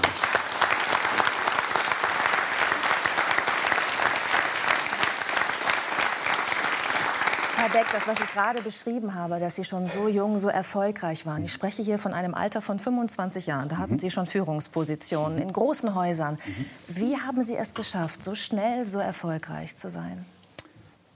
Ich glaube, dass die, nach wie vor die Hotellerie eine Branche ist, wo man, wenn man Menschen mag, empathisch ist, auch wie ich früher mit einer 5 in Mathe, Erfolg haben kann. Und wenn man Mentoren hat. Ich hatte einen Hotelmanager, der sagte, Olaf, die 5 in Mathe spielt keine Rolle. Wenn du Menschen magst, kannst du bei uns alles werden. Das war so der Beginn und dann habe ich diesen Weg verfolgt und hatte immer Menschen um mich herum, die an mich geglaubt haben. Gesagt der kann das, der schafft das. Und so hat es mich relativ schnell erfolgreich gemacht, tatsächlich. Und von außen hat man die ganze Zeit gedacht, wow, was für eine Karriere, mhm. ja, was für ein, ein, ein, ein, Geschäftsmann von einem Hotel zum nächsten, mhm. immer nächst, die nächsthöhere mhm. Position, immer erfolgreich in den Positionen. Ähm, wie sah es denn innen aus in Ihnen? Relativ schnell, relativ gebrochen. Warum? Wenn man heute das Wort Burnout benutzen würde, also eine Erschöpfungsdepression, war es vermutlich damals so. Als ich 25 war, gab es die Erkenntnis noch nicht so wie heute. Mhm. Ich habe relativ schnell so diesen Applaus gemocht, im Sinne von Anerkennung, ähm, die nächste Gehaltserhöhung, ein größeres Büro, größeres Hotel, anderes Hotel und mochte das sehr, sehr gerne, wenn, man, wenn ich quasi gefeiert wurde. Habe aber relativ schnell die Balance verloren. Wenn wir heute über Balance sprechen im Leben, dass wir gewisse Säulen bedienen müssen, damit es uns gut geht, damit wir nicht ausbrennen, habe ich nur gearbeitet. Also wirklich nur, auch über Zeitzonen hinaus. Und ein Arzt hat immer gesagt, Olaf oder Herr Beck, Sie haben wie ein Ferrari-Motor in einem VW Käfer. Also ich habe so schnell gedreht innerlich, dass ich so eine Unruhe hatte, eine permanente Unruhe. Und das ging relativ schnell. Und dann kam es zu der ersten Panikattacke. Mhm. Wie in alten Zeiten. Wann und wo? Menschen, die jetzt zusehen und eine Panikattacke hatten, können das nachfühlen. Wenn man es nicht hatte, ist es ganz schwer zu vermitteln. Ich äh, saß in, ich war in einem Büro in Frankfurt am Main und von jetzt auf gleich, ich war 25 Jahre jung, war mein Hals eng. Ich habe innerlich gezittert und ich hatte dieses Stechen am Herz, dachte direkt, das ist ein Herzinfarkt. Bekam vermeintlich keine Luft mehr. Natürlich bekam ich Luft, aber in dem Moment wusste ich das nicht, dass ich die bekomme. Und bin zusammengesackt an einer Wand auf dem Boden runtergerutscht und habe so gezittert und habe dann hyperventiliert ohne zu wissen, das ist Hyperventilation. Mhm. Und dachte wirklich, ich sterbe in dem Moment. Um mich herum Menschen, die mich sonst gefeiert haben. Ich habe mich so geschämt. Weil sie schwach waren? Total. Dieser große, damals noch vielleicht attraktive Mann ähm, war plötzlich schwach. Sie sind immer noch attraktiv. Danke, Frau Rakas. ja. Also das müssen wir heute überhaupt mal sagen. Nur weil man älter wird, ist man ja nicht mehr, nicht mehr Dankeschön. attraktiv. Also das Ist der lange schwarze. Haare? Ja. Und dann liegen sie auf diesem Boden und dieses Bild, das geht nie mehr weg, das ist eingebrannt. Und ich habe so gezittert, geschwitzt und der Notarzt kam relativ schnell aus einem Krankenhaus aus Frankfurt. Und das war der Beginn einer, einer sehr, sehr schweren Zeit dann. Und jeder, der Panikattacken hatte, Sie, äh, du verarbeitest das Thema ja auch in, in den Sörensen-Filmen. Ne? Der ähm, Kommissar hat Panikattacken, weiß. Äh, ja, das habe ich mir gedacht. Ja. Ja. Weiß, dass wenn man einmal eine Panikattacke Ja. hatte, dass dann etwas ganz Schlimmes passiert, Ja. nämlich die Angst vor der nächsten Panikattacke. Genau. Und die hat dann bei Ihnen dazu geführt, dass Sie angefangen haben zu trinken. Mögen Ja. Sie uns diese Situation, es war der Gotthardtunnel, Mhm. einmal kurz beschreiben? Dieses Phänomen, was Sie sagen, die Angst vor der Angst. Es geht also in eine Angststörung über dann, schleichen, man weiß das ja alles gar nicht. Ich fuhr in meinem Dienstwagen von Frankfurt nach Lugano. Ich musste zu einem Kunden, also einen Reiseveranstalter, besuchen und hatte mir an einer Tankstelle ähm, Dosen Bier gekauft, ganz normal für den Abend, vielleicht um ein Döschen Bier zu trinken, und äh, Coca-Cola. Das hatte ich hinten im, im hinteren Raum am, am Beifahrersitz hinten deponiert. Und ich fahre durch den Gotthardtunnel, der hat, glaube ich, 34 Kilometer, kann das sein? Also er ist lang. genau. Ist Er ist lang, langer eng, Tunnel. dunkel. Ja, ja. Mhm. Und an einem Moment kam wieder eine Panikattacke. In dem Moment war es nicht so, dass ich da schon dachte, wann kommt die nächste Attacke. Das begann danach. Und die Attacke im Tunnel, zweispurig, einer in der, einer, mir kamen die Autos entgegen. Der, ich glaube, es war so. Mein Hals wurde wieder eng, es raste und dieses Zittern begann, keine Luft zu kriegen. Und ich habe so, ich habe versucht, ich habe geschrien, weil ich so, ich dachte, ich kriege keine Luft und greif einen Impulsfunk nach hinten, um was zu trinken, weil ich dachte, vielleicht wenn ich trinke, geht's, dann löst sich diese diese Attacke und ich kann wieder atmen. Die Sie wollten sich ja. eigentlich nach der Cola greifen. Na, ich wollte eigentlich nach hinten greifen und greife und öffne und ziehe und mache und trinke und es war eine Dose Bier. Ein Neurologe hat mir erklärt, wäre es Dose Cola gewesen, wäre ich vermutlich nicht alkoholabhängig geworden.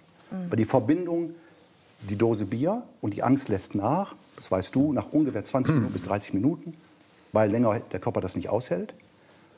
Und ich habe natürlich, oder mein Gehirn hat verbunden, aha, Angst lässt nach, weil er eine Dose Bier getrunken hat. Das war der Triggermoment. Und da, beginn, da begann die Sucht in dem Moment, mit dieser Dose. Wie viel haben Sie getrunken in den, ich sag mal, schlimmsten Zeiten der Abhängigkeit? Im Durchschnitt habe ich die letzten beiden Jahre der Sucht 24-7, also Tag und Nacht, ungefähr eineinhalb Promille gehabt, permanent. Bedeutet in der Rechnung anderthalb bis zwei Flaschen Wodka. Und zum Abend hin, wenn dann die geselligen Runden auch in der Hotellerie begannen, dazu noch bis drei, vier, fünf Weizenbier. In der Flüssigkeitsmenge obendrauf. Und Sie haben die ganze Zeit, und das ist ja auch das Interessante an dieser Geschichte, weitergearbeitet. Ja. Und Sie haben funktioniert. Ähm, Sie haben sehr viel Gewicht zugenommen dann irgendwann. 65 weil, Kilo. Mhm. 65 Kilo, weil Sie ähm, dann, Sie sagen in Ihrem Buch, es waren Fressattacken, die Mhm. dann durch den Alkohol wieder gekommen sind, durch die Angst vor der Angst, durch dieses Psychologe. Wir sehen Sie da auch, also ich, man erkennt Sie kaum. Ja, das bin ich. Ach Quatsch. Und also als das alles passiert ist, diese körperliche Veränderung, hat da niemand in Ihrem Umfeld gemerkt, dass da was nicht stimmt und dass Sie Hilfe brauchen? Natürlich. Im engsten Umfeld, gerade Familie, haben es bemerkt, intensivst meine Schwester. Aber die Scham oder auch die, die, die Hilflosigkeit von, man sagt heute Co-Abhängigen, Familie, Partner, Chef, wir, Freundin, Freund, das ist so besetzt, dass man auch nicht weiß, was man tun soll. Trink doch nicht so viel, ist doch so. Aber in dem Kreis, in dem ich beruflich tätig war, ich habe einen alten Chef jetzt getroffen, der mein, mein, mein Boss war, der ist mittlerweile Ende 70. Der sagte, Olaf, ich habe das nicht bemerkt. Du warst ein großer, du hast gerne ein Bier getrunken, es war in Dortmund die Zeit. Aber ich habe nie bemerkt, dass es dir schlecht ging. Weil ich ja dauernd versucht habe, dass es keiner merkt. Das ist der Alltag von denen, die ich heute betreuen darf, die Menschen. Du versuchst alles, dass es bloß niemand bemerkt. Dauernd. Wann haben Sie denn selber gemerkt, jetzt ist der Punkt, an dem ich aufhören muss, an dem ich radikal mein Leben ändern muss, was ja auch erst nicht funktioniert hat. Sie haben dann ja Entzugsversuche gemacht und haben sich auch psychologische Hilfe geholt. Aber wo war der Punkt, an dem Sie entschieden haben, jetzt muss ich es schaffen? Erstmal ist jede Suchtgeschichte anders. Bei mir war es so, dass ich relativ schnell wusste, dass ich Alkohol benutze, um aus dieser Angstspirale herauszukommen, damit die nächste Attacke nicht kommt. Das war schon nach den ersten zwei Jahren so. Also zu Beginn quasi noch. Ähm, und der tiefe Wunsch, suchtfrei zu sein, der war andauernd da. Aber die Angst dieser Panikattacken, wann kommt die nächste, war viel größer als die Kraft zu haben, über, am Ende waren es neun Jahre, zu sagen, morgen höre ich auf oder morgen hole ich mir Hilfe. Es musste immer schlimmer werden, dass dann ja auch im äußeren Rahmen Dinge passierten, wie ja, schlimme Dinge sind passiert. Es gibt in Ihrem Buch eine, ähm, eine Geschichte, die Sie erzählen, wo Sie als Hoteldirektor ähm, es geschafft haben, für Ihre Mutter den Bademantel von Udo Jürgens zu bekommen, nach einem Auftritt. Also schön vollgeschwitzt, ne? mit dem Schweiß von Udo Jürgens. Na, der war neu. Das war, ich habe dann neuen bekommen, der bereit war. Der war nicht vollgeschwitzt? Nein, der war dann ist es auch nicht so schlimm, was dann passiert. Weil dann war es ja nicht so ein Original. Aber Sie haben eigentlich diesen Bademantel Ihrer Mutter ja schenken wollen. Ja. Und ähm, im Auto haben Sie sich dann übergeben müssen, weil das eben auch am Ende der Sucht mit dazu gehörte, dass Sie sich ständig erbrechen mussten von dem Alkohol. Und haben sich in diesen Bademantel erbrochen. Und in Ihrem Buch steht, dass Sie Ihrer Mutter diesen Bademantel nie gegeben haben und dass sie das auch gar nicht wusste, dass Sie eigentlich den Mantel für Sie besorgt hatten. Hat sie es aus dem Buch erfahren Mhm. Vorgestern. Sorry, hat es gelesen. Ähm, wissen Sie, ich bin gefahren, damals diese Fahrt war. Ich bin ja auch, das, das sind Dinge, die andere Suchtkranke kennen. Mich hat immer wieder eingeholt, die, die Scham oder die, das Thema. Ich habe ja Menschen gefährdet, permanent. Ich bin jeden Tag alkoholisiert Auto gefahren, jeden Tag. Toi, toi, toi, ist niemand was passiert außer mir. Das ist bis heute ganz furchtbar. Und es war eine Fahrt von Dortmund nach Wuppertal. Verkehrskontrolle. Allgemeine Verkehrskontrolle. Und dieser Bademantel lag aus Dortmund frisch da eingepackt. Und ich habe die Kontrolle überstanden mit einer Angst, das kann sich jeder vorstellen, was es macht, wenn Sie anderthalb Promille haben. Und er sagt, haben Sie Alkohol konsumiert? Sag ich, nein, nachher, wenn ich nach Hause komme. Und dann gute Fahrt. Und dann fahre ich los mit stotterndem Motor, bin losgefahren und an die nächste Raststätte raus und habe in den Bademantel, der lag auf dem Beifahrersitz bei meinem damaligen Dienstwagen, und habe da rein, hab mich erbrochen in diesem Bademantel, der von meiner Mama da war. Was hat Ihre Mutter denn gesagt? Sie hat das Buch ja sicher gelesen, ne? Frage ist, ich habe mit ihr noch nicht sprechen können, weil das so frisch ist alles gerade. Nein, nein, jetzt- Ja, nee, das ist ein bisschen frisch noch. So, nee, nee, so, danke, danke schön. Wir reden, Ich, rede- ich rede morgen mit. Ich rufe Sie morgen an, wenn sie mich hier gesehen hat. Dann spreche ich mit ihr. wir sprechen jetzt über was Konstruktives, Bitte. damit Sie in eine andere Stimmung kommen. Genau. Wie sind Sie rausgekommen? Was Mhm. raten Sie jetzt? Weil Sie helfen ja auch Suchtkranken rauszukommen, die ähnliche Erfahrungen Mhm. gemacht haben, auch wenn jede Suchtgeschichte natürlich sehr Mhm. individuell ist. Aber welchen Rat können Sie Menschen geben, die uns jetzt vielleicht auch zuschauen, Mhm. weil sie selber abhängig sind oder weil sie co-abhängig sind Mhm. und zur Familie gehören oder Kollegen sind? Was kann man tun, um da rauszukommen?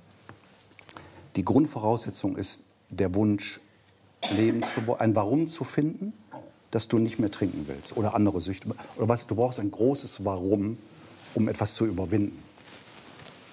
Und das Warum zu finden, ist, ist die größte Herausforderung, auch in der Arbeit mit meinen KlientInnen. Weil viele ab dem zweiten, dritten Treffen, wenn man dann wirklich fragt, sagen, ja, ich höre auf, meine Frau sagt, ich trinke so viel. Dann sage ich, dann bin ich der Falsche, ich bin kein Therapeut. Wenn du nicht, wenn sie nicht wollen, das ist die Voraussetzung. Und dann kann man Wege finden, da rauszukommen. Es ist möglich, sehen Sie an mir. Und ich war, ja, es waren in den Psychiatrien Entwicklungen, in Entgiftungsstationen. Die, die, kann sich, die möchte ich keinem Menschen so wünschen, was man da erleben, erfüllt, wenn sie in einer Entgiftungsstation in der Psychiatrie liegen.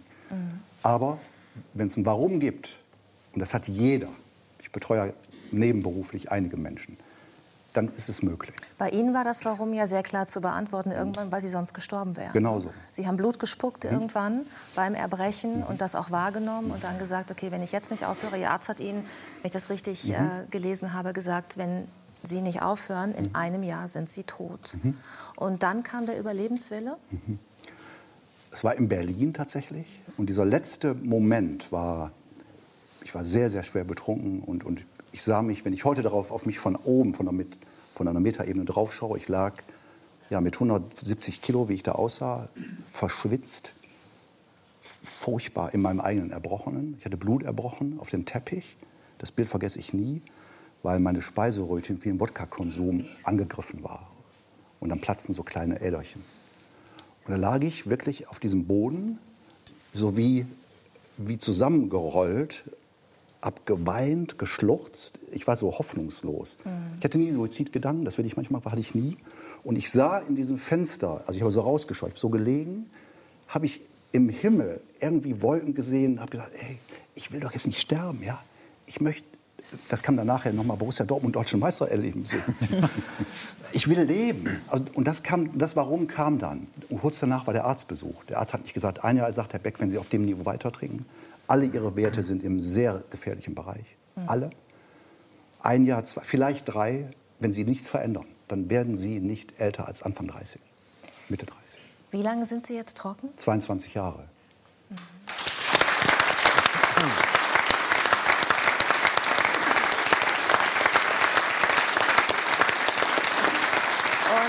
Und Sie müssen wahnsinnig, Judith, ich habe das vorhin mitbekommen, passt nach wie vor wahnsinnig auf sich auf.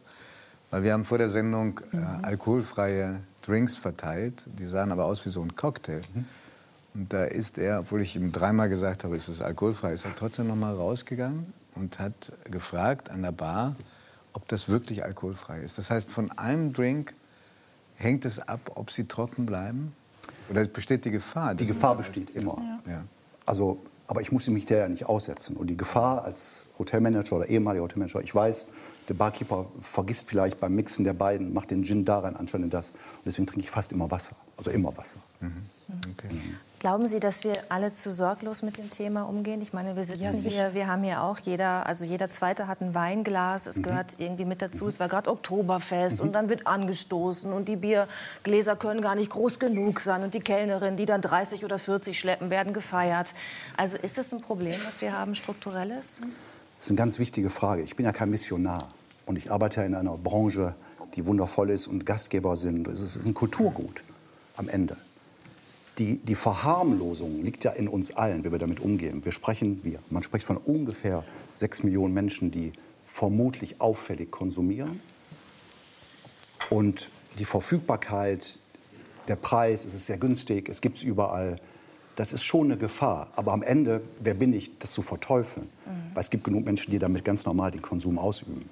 Aber es ist gefährlich. Ja. Es geht schnell. Vielleicht können Sie zum Abschluss des Gesprächs uns noch mal einmal eine kleine Denkaufgabe mit nach Hause geben, uns allen. Äh, ab wann sollte man seinen Alkoholkonsum überdenken, wenn welches Kriterium erfüllt ist? Wenn man darüber nachdenkt, ob es kritisch ist. Also Fast- in dem Moment, wo man sich die Frage stellt, Die Menschen, die ich kenne, die mich das auch fragen, fragen mich ja viele, du, äh, ich trinke mal so und so, ist das schon auffällig? Pauschal ist es nicht zu beantworten, aber wenn die Gedanken sich häufen, dass man denkt, Mensch, wie wäre es denn, wenn ich jetzt mal einen Monat nicht trinke? Und wenn das Angst macht oder wenn das ein komisches Gefühl ist, dann könnte das ein Zeichen sein. Könnte. vielen Dank, dass Sie da sensibilisieren hier bei uns. Äh, Ein tolles Buch, was ich sehr empfehlen kann. Olaf Beck, Dankeschön.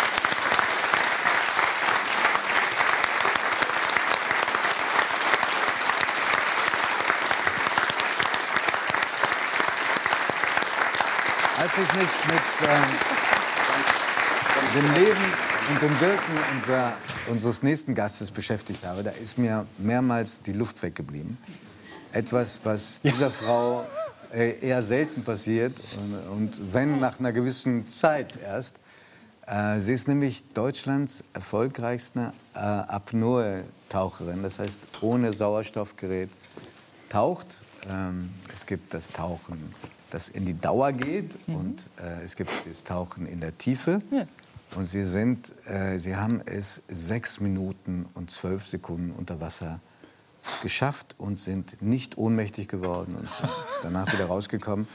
Wir alle, glaube ich, wären äh, nicht mehr hier, wenn wir das versucht hätten zu tun. Ich begrüße ganz herzlich Anna von Bötticher. Danke. wirklich eine Geschichten, die atemberaubend sind. Was passiert im Körper und im Kopf, wenn man sechs Minuten und zwölf Sekunden abtaucht? Also dazu muss man mal sagen, äh, diese 6 Minuten 12 ist im sogenannten Zeittauchen. Das heißt, man liegt wie so eine Wasserleiche auf der Wasseroberfläche mit mit dem Gesicht im Wasser. Einfach nur so auf dem Wasser und hält einfach endlos lange die Luft an, so lange wie geht. Und das, was ich dabei immer so interessant finde, weil da immer sagen, oh mein Gott, und wie kannst du nur und so, ist, dass wenn man jetzt auch mal hier so ein Publikum fragen würde, wenn ich jetzt fragen würde, wer von Ihnen kann ehrlich sagen, dass er noch nie in seinem Leben ausprobiert hat, wie lange er die Luft anhalten kann? Der hebe mal die Hand. Glaube- Und dann sieht man schon sofort, dass da keine Hand nach oben geht. Nein, wir haben es alle versucht. Weil jeder es schon versucht hat. Natürlich, aber Genau. die, die, ich ähm, habe noch eine sehr lebhafte Erinnerung dran. Das war ein bisschen kürzer im Ja, aber das, diese Neugierde, ne, weil die Leute dann auch mal so denken, warum tut man sich das an? Aber so diese Neugierde hat einfach jeder Mensch in sich, das rauskriegen zu wollen. So, und wer jetzt natürlich mit Apnoe-Tauchen anfängt, den treibt dann die Neugierde etwas weiter vielleicht als den Norm Durchschnittsbürger. Und man stellt halt irgendwann fest, welche Möglichkeiten man hat, ähm, auch zu verstehen, was für physiologische Vorgänge passieren da überhaupt und wann muss ich eigentlich wirklich atmen und wann will ich nur atmen. Das sind nämlich zwei ganz verschiedene Dinge. Und jetzt muss man auch noch sagen, dass ich ja so ein Anti-Apnoe-Taucher bin. Also wenn ich es kann, kann es wirklich jeder.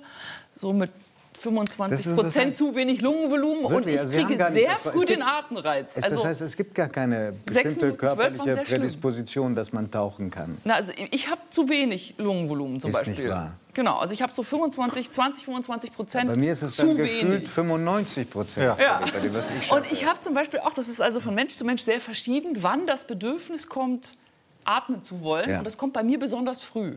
Das heißt, das ist ein Reflex, Also wenn der ich es kann, dann aufsetzt. kann wirklich jeder das äh, schaffen.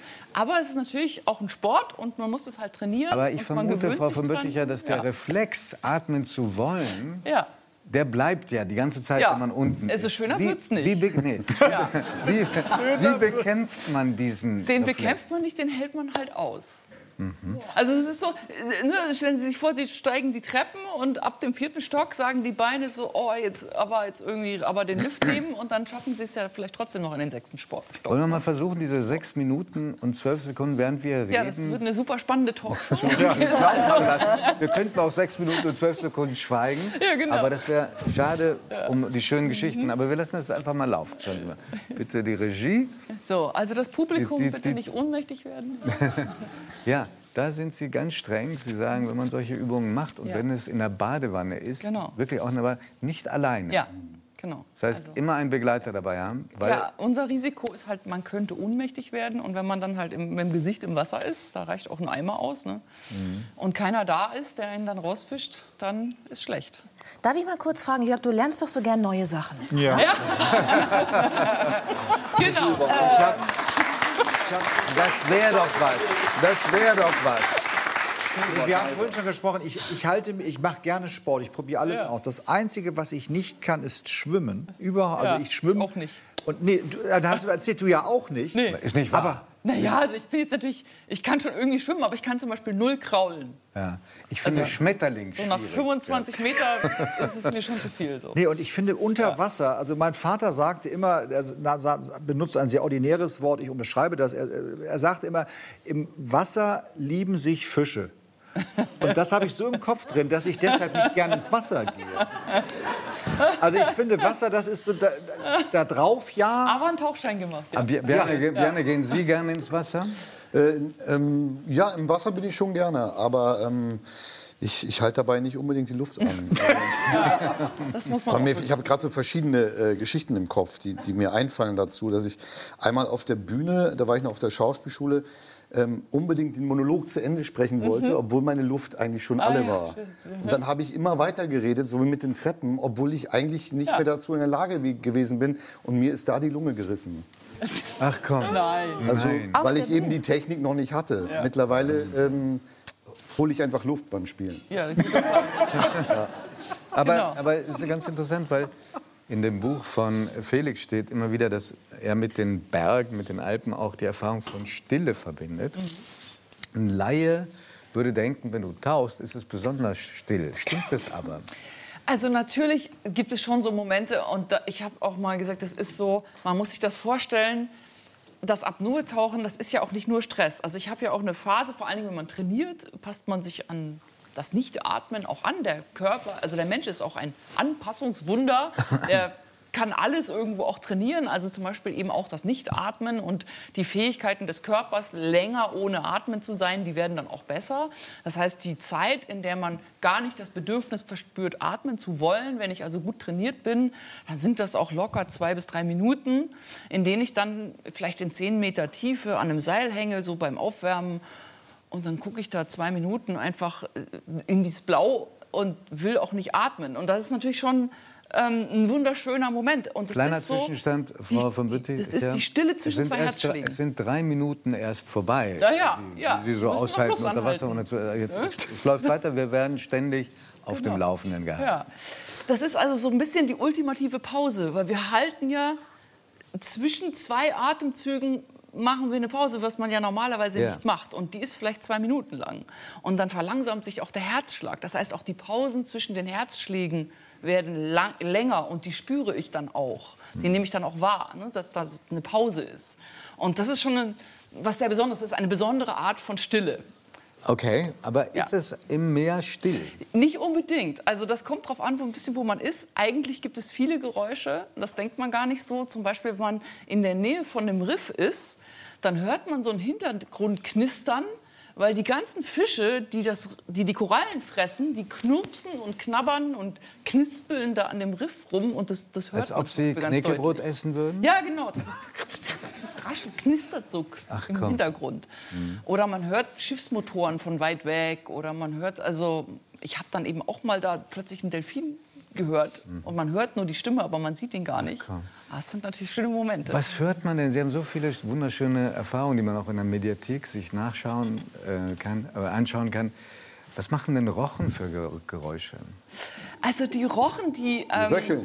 Die, äh, ja. Ja. und da sieht man jetzt hier gleich, da sind wir in sehr flachem Wasser und die Rochen, die wursteln im Sand rum, die suchen da im Sand nach Nahrung. Und das hört man natürlich zum Beispiel auch. Ja? Also die krusteln dann da in diesem feinen weißen Sand und wühlen den auch auf und das hört man auch ganz deutlich. Natürlich, sind- so wie man selber so im Sand Sie rumwurschtelt. sind ganz in der Nähe, immer wieder, sieht man auch Ja. hier, des lebensgefährlichen Stachels. Ja, Das äh, lebensgefährlich nicht sofort, aber ja, kann, kann Also, dumm ausgehen. Ja. kann, kann doof aufgehen. Es gab äh, den Ja. einen oder anderen Irwin Taucher. ist gestorben, ja, Ganz genau, genau, der ist dran gestorben. Sie haben nicht eine Sekunde Angst, wenn da so ein Ja. Stachel wie so ein Schwert an, an, am Hals an einem vorbei Also der zieht? Stachelrochen müsste den, den Stachel sozusagen so aufklappen Mhm. und dann auch kräftig zuschlagen, also absichtlich. Das würde er zum Beispiel tun, wenn ich jetzt, die buddeln sich auch in den Sand so ein, wenn ich jetzt auf ihn drauf treten würde, dann würde er sich wahrscheinlich erschrecken und dann wäre es schlecht. Ja. Mhm. Aber so in dieser Situation sind die so ganz sanft und sehr neugierig. Man sieht ja auch, dass die da ganz nahe kommen. Die suchen durchaus auch den Kontakt zum Menschen. Ich habe mich da ja nur hingelegt ne? und der Rochen schwimmt praktisch über mein Gesicht. Also einer hat sich auch so unter meinen Arm Nein, gebuddelt zum nein, Beispiel einmal. mit Stachel. Und Ja. Giovanni.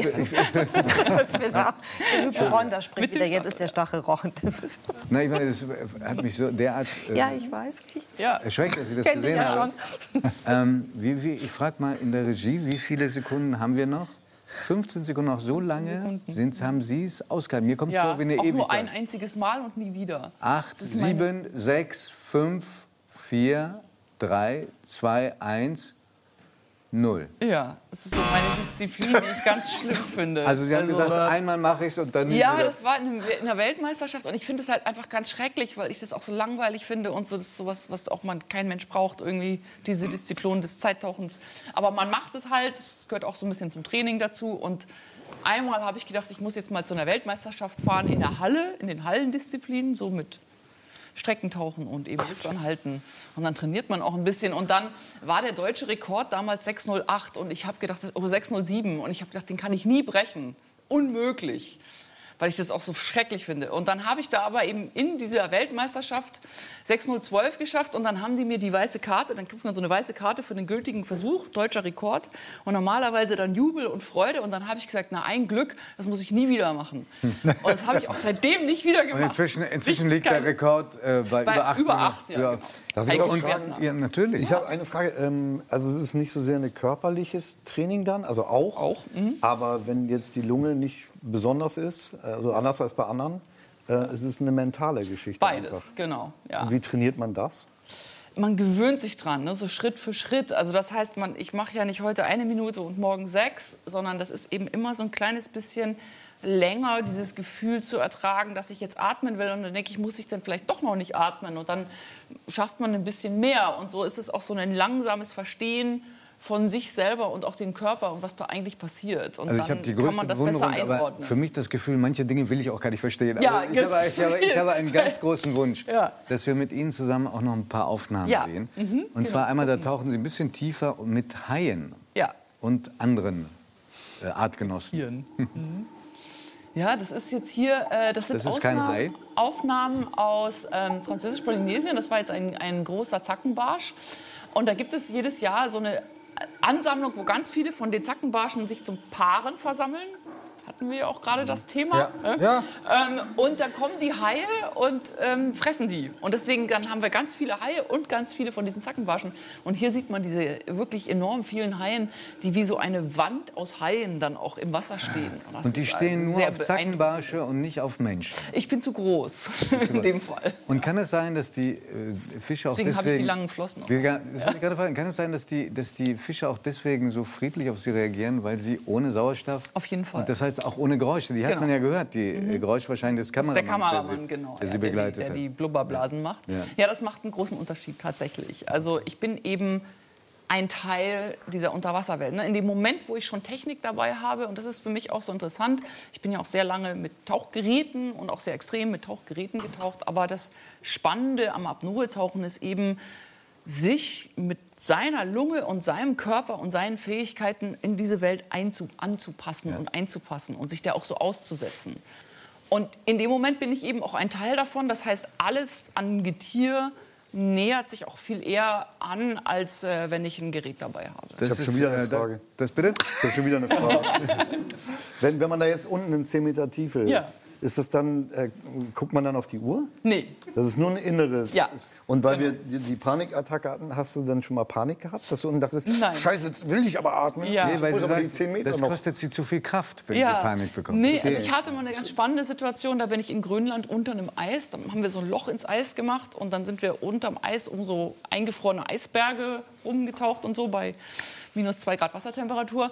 Und da habe ich, ähm, dann hat man normalerweise immer ein Seil, was einen mit dem Loch verbindet. Aber weil ich mit dem Seil nicht um die Eisberge schwimmen konnte, haben wir dann, nachdem ich recht gute Orientierung hatte, habe ich's, haben wir es ohne gemacht. Und wie auch immer, die Situation ergab sich dummerweise, dass ich tatsächlich die Orientierung verloren habe und dachte, ich tauche jetzt auf.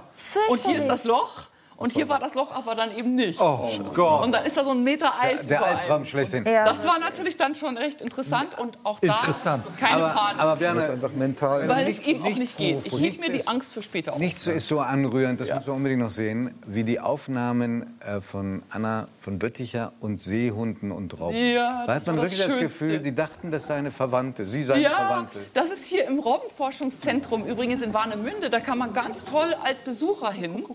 Und ich bin ins Wasser und die Trainerin sagte, ja, die Robben kommen wahrscheinlich gar nicht in die Nähe.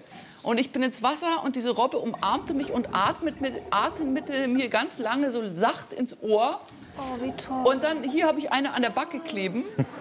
Was, was wollten die? Wollten die Also das ist jetzt tatsächlich, die trainieren so bestimmte Kommandos, inklusive eins, das heißt Target. Und jetzt sind wir in Neuseeland ähm, mit Robbenbabys. Das waren übrigens Seehunde vorhin und jetzt sind es, sind es ähm, Robben. Klar. Und ähm, die, das sind Babys. Das ist, so eine, das ist so eine Stelle, wo die, ihre, wo die ihre Jungen kriegen. So eine ganz besonders geschützte in so Felsen, wie so ein Schwimmbad fast. Und da muss man sich sehr vorsichtig nähern, sonst hauen die alle ab. Also ich bin erst so rückwärts, rückwärts, weil wenn man hin, wenn man guckt, die sehen durchaus die Augen. Und dann habe ich immer nur so über die Schulter geschielt und mich so rückwärts angenähert. Und irgendwann finden, sind sie aber so neugierig, dass sie nicht anders können. Also guck, Felix, wenn du das siehst, denkst du, denkst du, da ist noch eine Welt für mich offen? Ich bin ja So auch in lange den, auf den wir sind Bergen. auch in den Bergen Ja, getaucht, wir- Sie kommen ja aus der Nähe von München, ne? Ja. Ja. und eine unserer Folgen ist am Mont Blanc in Chamonix, also die Berggewässer, die Gletscher, die Gletscher tatsächlich. Aber Felix ist jetzt gerade abgetaucht, deshalb frage ich dich mal. verwirrt. Nee, ich mag gerne ähm, gefrorenes Wasser. Ja. Das wird auch so bleiben. Schnee. Das wird auch so bleiben. Aber bei dem Apnoe-Tauchen, da tauchst du in die Tiefe runter. Und umso tiefer du tauchst, also du atmest dir vor, aber die Lunge, die wird ja, Ja. auch immer kleiner und kleiner. Das heißt, Ja. Also das finde ich ja das Verrückte, dass du trotzdem dann noch Luft hast, obwohl die Lunge Ja. so klein. Ich Genau. weiß nicht, kannst du das mal erzählen? So, Ja, also es ist natürlich so, dass wenn ich jetzt 100 Meter tief tauche, haben wir elfmal so viel Druck wie hier an der Oberfläche. So ist es, Ähm, 126 und dann ist es natürlich meine Lunge sehr, sehr klein komprimiert.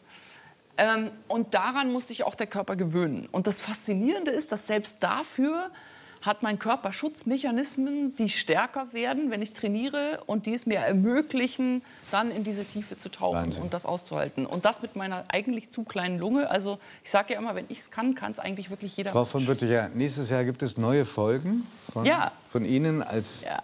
Extremtaucherin. Wir freuen uns drauf. Ja. Und vielleicht mögen Sie wiederkommen und uns weitererzählen. Aber sehr gerne. Zum Beispiel Ihre Begegnung mit den Orcas, die sind auch hinreißend. Ja, Vielen, vielen Dank. Dankeschön.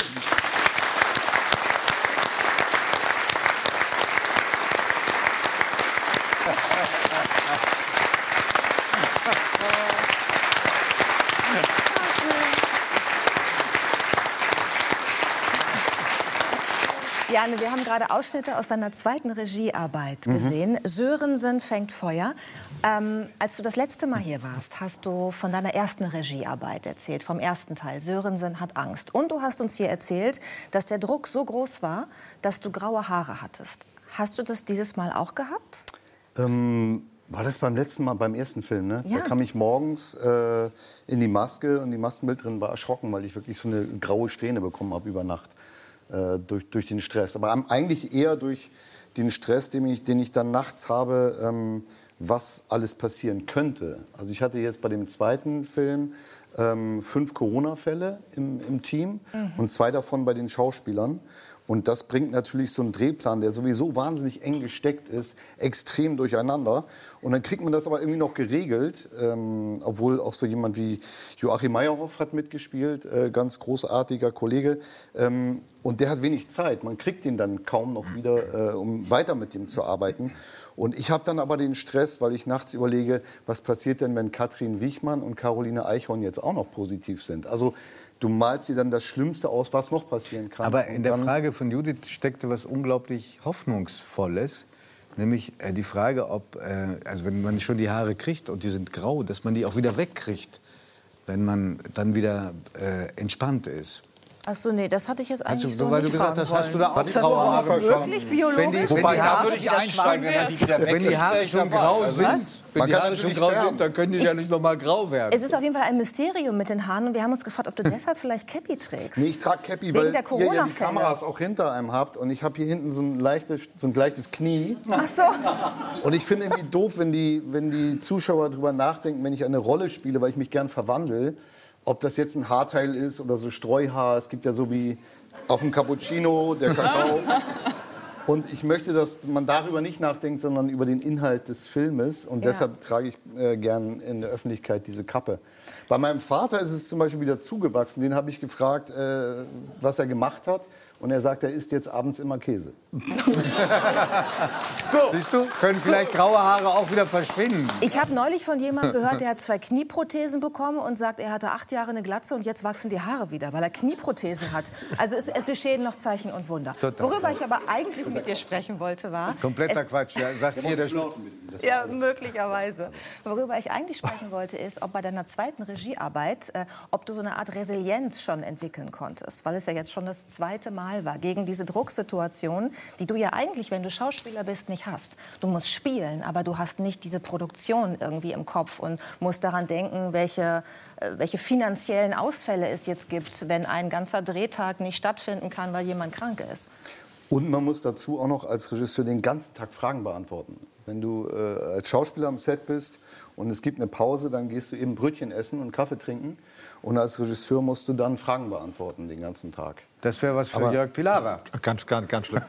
Also dann gehe ich lieber tauchen. Dann tauche ich lieber. Und viel Nähe zu Menschen. Okay. Aber um ernsthaft zu antworten, war das tatsächlich so, dass ich ja wusste, beim ersten Teil ist auch ein Film äh, draus geworden. Also ich habe es einmal überlebt, also werde ich das auch ein zweites Mal schaffen. Ähm, das, das war schon so ein bisschen beruhigend. Und ich habe ein wahnsinnig tolles Team, die äh, geradezu identisch gewesen sind. Äh, also es scheint auch beim ersten Film irgendwas gut gewesen zu sein, dass sie alle wiederkamen. Viele brauchen natürlich auch Geld. Und ähm, Und da fühle ich mich sehr, sehr gut aufgehoben. Also wenn man weiß, man kann sich auf die Leute verlassen, dann... Ähm, also ich habe das ja vor dem ersten Film noch nie gemacht und habe mir da gesagt, wenn ich Sachen zu entscheiden habe, zum Beispiel Kostümfragen, äh, soll die Kollegin jetzt die blaue Jacke haben oder die grüne, dann werde ich spontan äh, ein, ähm, eine Meinung dazu haben. Und wenn nicht, dann sage ich, du machst doch Kostüm. Beantworte du doch die Frage, was findest du denn eigentlich richtig? Also man kann ja Verantwortung auch abgeben. Das stimmt. Und dafür habe ich äh, eben ein hervorragendes Team an meiner Seite. Und deshalb ähm, war, war, ich da jetzt nicht ganz so aufgeregt wie beim ersten Film. Okay, und ähm, lobst du mehr? Mich weil, selber? Ja, dich selber und auch die Schauspieler. Weil ich könnte mir vorstellen, dass, weil du beide Seiten kennst, Schauspieler bist und dann ja auch die Regie führst, dass du genau merkst, an der und der Stelle muss ich den Meyerhoff jetzt mal ein bisschen positiv verstärken. Ähm, ja, ich habe ja oft mit dem Regisseur Arne Feldhusen zusammengearbeitet und der kann gar nicht loben. Das heißt, äh, wenn der nichts sagt, weiß ich, es war anscheinend okay. So. okay. Und das habe ich mir vorgenommen, ein bisschen positiver zu gestalten. Aber ich habe natürlich in erster Linie schon mich gelobt und habe gesagt, also von meiner Seite aus war es perfekt, aber wir müssen es jetzt wegen Joachim Meyerhoff einfach noch mal wiederholen. also,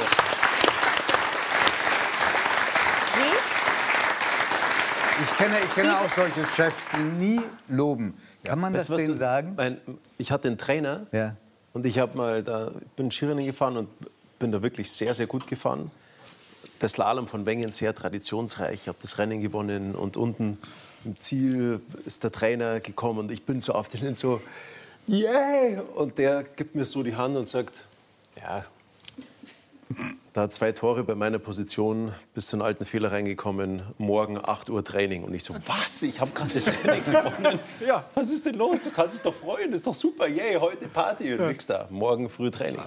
Aber war gar nicht schlecht. Mir hat es sehr gut getan, muss ich sagen.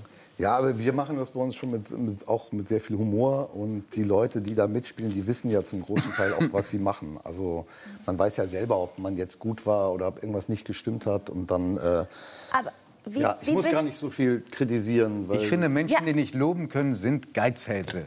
Ich mag sie ich nicht. kann schon auch sehr loben, aber ähm, Aber weißt du, was mich interessiert? ich habe auch Wie- ein bisschen Zeitdruck. Also beim. Ja, ich auch in dem Gespräch. Deswegen Entschuldigung, möchte ich jetzt gerne noch mal wissen.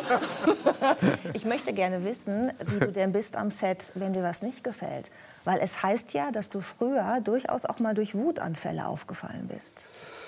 Also was mir, was mir nicht gefällt, ist, wenn, wenn wir nicht alle an einem Strang ziehen. Und es gab beim ersten Film einmal die Situation, wo verschiedene Gewerke gegeneinander gemoppert haben, sage ich mal. Und da habe ich sehr schnell dazwischen gehauen, weil ich das einfach blöd finde, wenn so Lager entstehen. Und das, ähm, manchmal ist es halt so, dass es für den Ton schwierig ist, weil die Beleuchtung halt von einer Seite kommt und dann macht man einen Schatten und dann, dann muss man sich irgendwie arrangieren und das ist dann immer der kleinstmögliche Kompromiss. Also jeder möchte ja, ist ja nur da und möchte seine Arbeit so gut wie möglich machen. Und ich, bis, ich bin dann dafür da als Regisseur, um das zu ermöglichen. Auch um eine gute Stimmung zu verbreiten, aber ich muss jedem seinen Platz geben, um seine Arbeit gut zu machen. Und ähm, das ist das Einzige, wo ich unangenehm werden kann, glaube ich, wenn ich merke, wir, wir versuchen, wir, arbeiten, wir fangen an, gegeneinander zu arbeiten und nicht miteinander. Ansonsten äh, muss ich da nicht rumschreien, denn wer rumschreit, hat meistens ja nicht recht. Das ist in der Tat so. Und du hast mir ein gutes Stichwort geliefert, weil du hast gesagt, du wolltest deine Arbeit gut machen. Ich möchte meine Arbeit auch gut machen im Gespräch mit dir. Du hast im Vorgespräch gesagt zu unserer Redaktion, du magst es nicht so gerne, wenn man immer nur die gleichen biografischen Sachen bei dir abfragt, die schon tausendmal abgefragt wurden. Und deswegen habe ich mir überlegt, was mache ich denn da mit dir? Was dich vielleicht überraschen könnte. Schön, dass du da warst. Das wäre eine Möglichkeit gewesen. Aber ich hatte noch eine andere und habe mich dann so gefreut, als ich den Film gesehen habe. Sörensen fängt Feuer. Ich durfte schon mal reingucken, denn da spielt Speeddating eine gewisse Rolle. Und ich habe mir jetzt überlegt, dass ich mit dir ein Speeddating mache. Also du stellst dir jetzt bitte vor, dass du mit mir ein Date hast. Wir haben da auch eine Lichtstimmung vorbereitet. Mhm. Ich darf mir die Kerze ranholen. Und ähm, ich weiß, du sagst äh, in dem Film, Elend trifft Elend, wenn es um Speeddating geht. Aber vielleicht können wir das ja irgendwie erhobenen Hauptes jetzt hinter uns bringen. Ich habe so ein paar Fragen vorbereitet in unserer Geschwindigkeitsverabredung. Ähm, und du musst schnell antworten. Welches Körperteil magst du bei dir am liebsten? Die rechte Wade sehr stark ausgebildet, weil ich früher Fußball gespielt habe. Und da hat man dann nicht so mit links und rechts, sondern ich habe nur mit rechts geschossen. Die ist ausgesprochen formschön. Sehr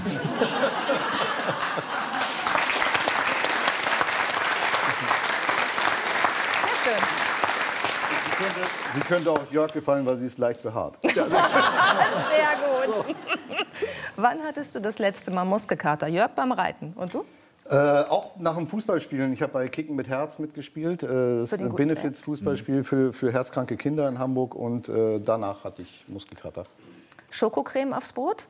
Ähm, ist es ein Angebot jetzt? Nee, eine oder? Frage. Ach so. Magst du gerne Ach so, Schokocreme aufs ist Brot? keine Metapher. Es ist einfach nur die nee, Frage. es ist wirklich, ob du gerne Schokocreme aufs Brot machst. Sehr gerne, ja. Mit Butter oder ohne? Ohne Butter, auf jeden Fall ohne Butter. Ohne Butter, Ich verstehe auch okay. Leute nicht. Ich finde das äh, verachtenswert, wenn Leute Butter unter die Siehst du? Da scheiden sich die Geister. Verfälscht den Geschmack der Schokolade, Schnarchst du? wenn du möchtest.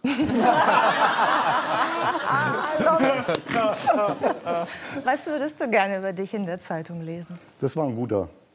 Ach so, Nachricht jetzt. Oder jetzt schon. Ja, also das war ein guter, ist ja war ein dann der Nachruf. Nachruf. Und jetzt so aktuell? Das ist ein guter. Das ist, das ist ein guter. Sehr gut. Ähm, bist du ein Chaot oder ein Ordnungsmensch? Eher, eher ordentlich. Also im Kopf sehr chaotisch, das glaubt man vielleicht nicht, weil ich wirke sehr ruhig, meistens, sagt man mir. Im Chaos, äh, also das Chaos tobt äh, innerlich, so wie auch das Lächeln.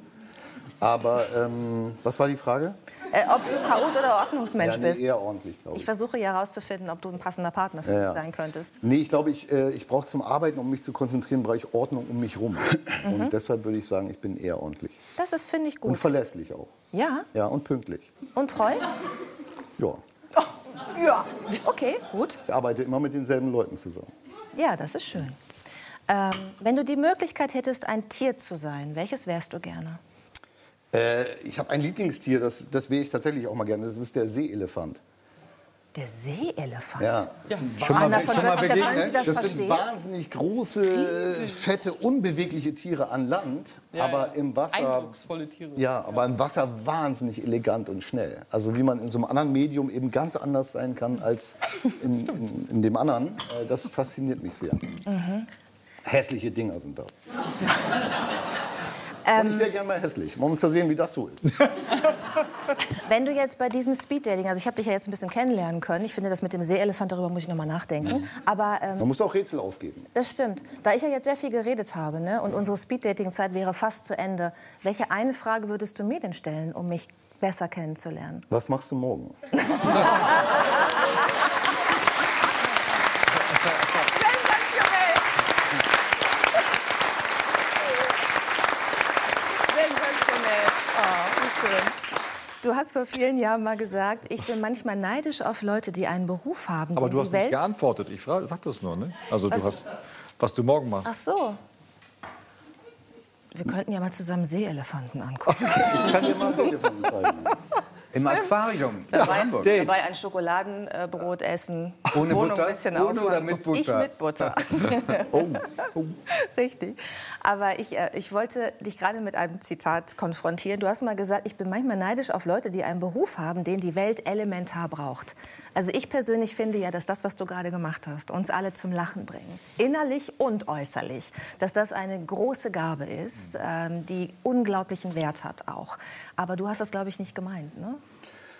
Nee, Denkst ich meinte, du an, an, an Medizin oder Ja, an ich habe hab an einen bestimmten, ich, also ich habe an vieles gedacht, aber an einen bestimmten Moment, wo ähm, wir von einem Drehtag kamen, der sehr kompliziert war, wo vieles schiefgelaufen ist und wir einen Arzt getroffen haben, einen Rettungsarzt, äh, mit dem wir befreundet sind.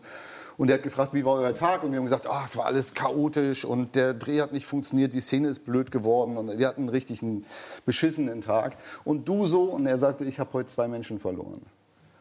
Und da habe ich gemerkt, das ist einfach ein anderes Gewicht, wenn du äh, am offenen Herzen operierst oder ob du eine Theaterpremiere oder ein- eine Filmpremiere hast oder einen Drehtag, der nicht so gut läuft. Und das meinte ich, glaube ich, dass es auf der einen Seite natürlich schwerer, sowas auszuhalten in so einem Beruf, wie, wie eben als Arzt, äh, der operiert, aber wie viel, ähm, äh, ja, wie, wie viel toller das auch sein muss, wenn du sagst, ich habe heute zwei Menschen gerettet. Dann habe ich nämlich nicht nur zwei Leute zum Lachen gebracht, die vielleicht nicht so gut drauf waren oder die das vielleicht mal ablenken konnte, sondern ich habe wirklich ein Leben gerettet. Und das finde ich, äh, das finde ich beneidenswert, wenn Leute sowas machen.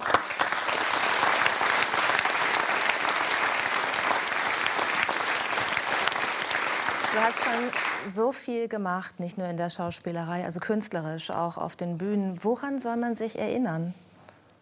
Was, was würdest du dir wünschen? Also wenn die Überschrift wäre, er war ein Guter, was, was sollte drunter stehen? Welches Projekt sollte in Erinnerung bleiben?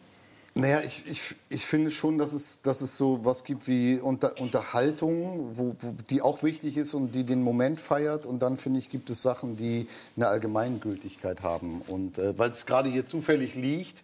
Äh, Hättest du es nicht gemacht, wäre ich darüber. Ja, gut. Man soll es ja nicht selber machen, aber ich habe ein. Äh, es gibt ganz tolle Texte von Ingrid Lausand, das ist die Frau, die den Tatortreiniger geschrieben hat, äh, mit der mich viel verbindet. Und die hat ähm, tolle Texte, Monologe geschrieben. Und ich habe dieses Hörbuch produziert. Äh, das heißt, äh, bin nebenan Monologe für zu Hause. Und ähm, da habe ich mir äh, zwölf oder elf, einen habe ich selber gesprochen, elf ganz tolle Kollegen und Kolleginnen ausgesucht. Und ich finde, das ist etwas, darauf bin ich sehr stolz, äh, dass ich das produziert habe. Und warum? Ist das der Inhalt, der dich da... Das ist der Inhalt, das sind die wahnsinnig tollen Texte und diese tolle Umsetzung. Das ist Matthias Brandt dabei, Lina Beckmann, Fritzi Haberland. Und also wirklich, das ist oberstes Regal, sage ich mal. Und ähm, ich, ich finde das sehr gelungen, da bin ich sehr stolz drauf. Ich bin aber auch sehr stolz auf Sörensen fängt Feuer, der am 18. Äh, äh, ab 11. schon in der Mediathek zu sehen ist. Ich muss ja ein bisschen Werbung auch äh, für mich. Und am 18. Äh, Oktober kommt er in der ARD. Richtig. Und wir werden ihn alle gucken. Und ich frage mich jetzt die ganze Zeit, ob es möglicherweise einen dritten Teil gibt, der Sörensen unter Wasser heißen könnte. Weil du gerade so interessiert warst an den Ausführungen von Anna von Bötticher. Ja, ich, ich weiß nicht, ob das äh, budgetmäßig zu leisten ist. Also es ist ja sehr teuer, unter Wasser zu drehen. Weil die Kameras da bleibt euch halt werden die Luft nass weg. und dann ist alles kaputt. Was, was, was sagt äh, Marie-Therese? Na, da bleibt halt einem die Luft weg, wenn es zu teuer ist. Praktisch. Ja, ja, stimmt auch wieder. In der Tat. Also werden wir uns jetzt erstmal äh, über Sörensen fängt Feuer freuen. Ich freue mich sehr, dass du bei uns zu Gast gewesen bist und ich hoffe, dass du noch sehr oft kommst, bevor wir irgendwelche Nachrufe über dich lesen. Meine Güte, was für eine Überleitung. Ja. Äh, vielen Dank.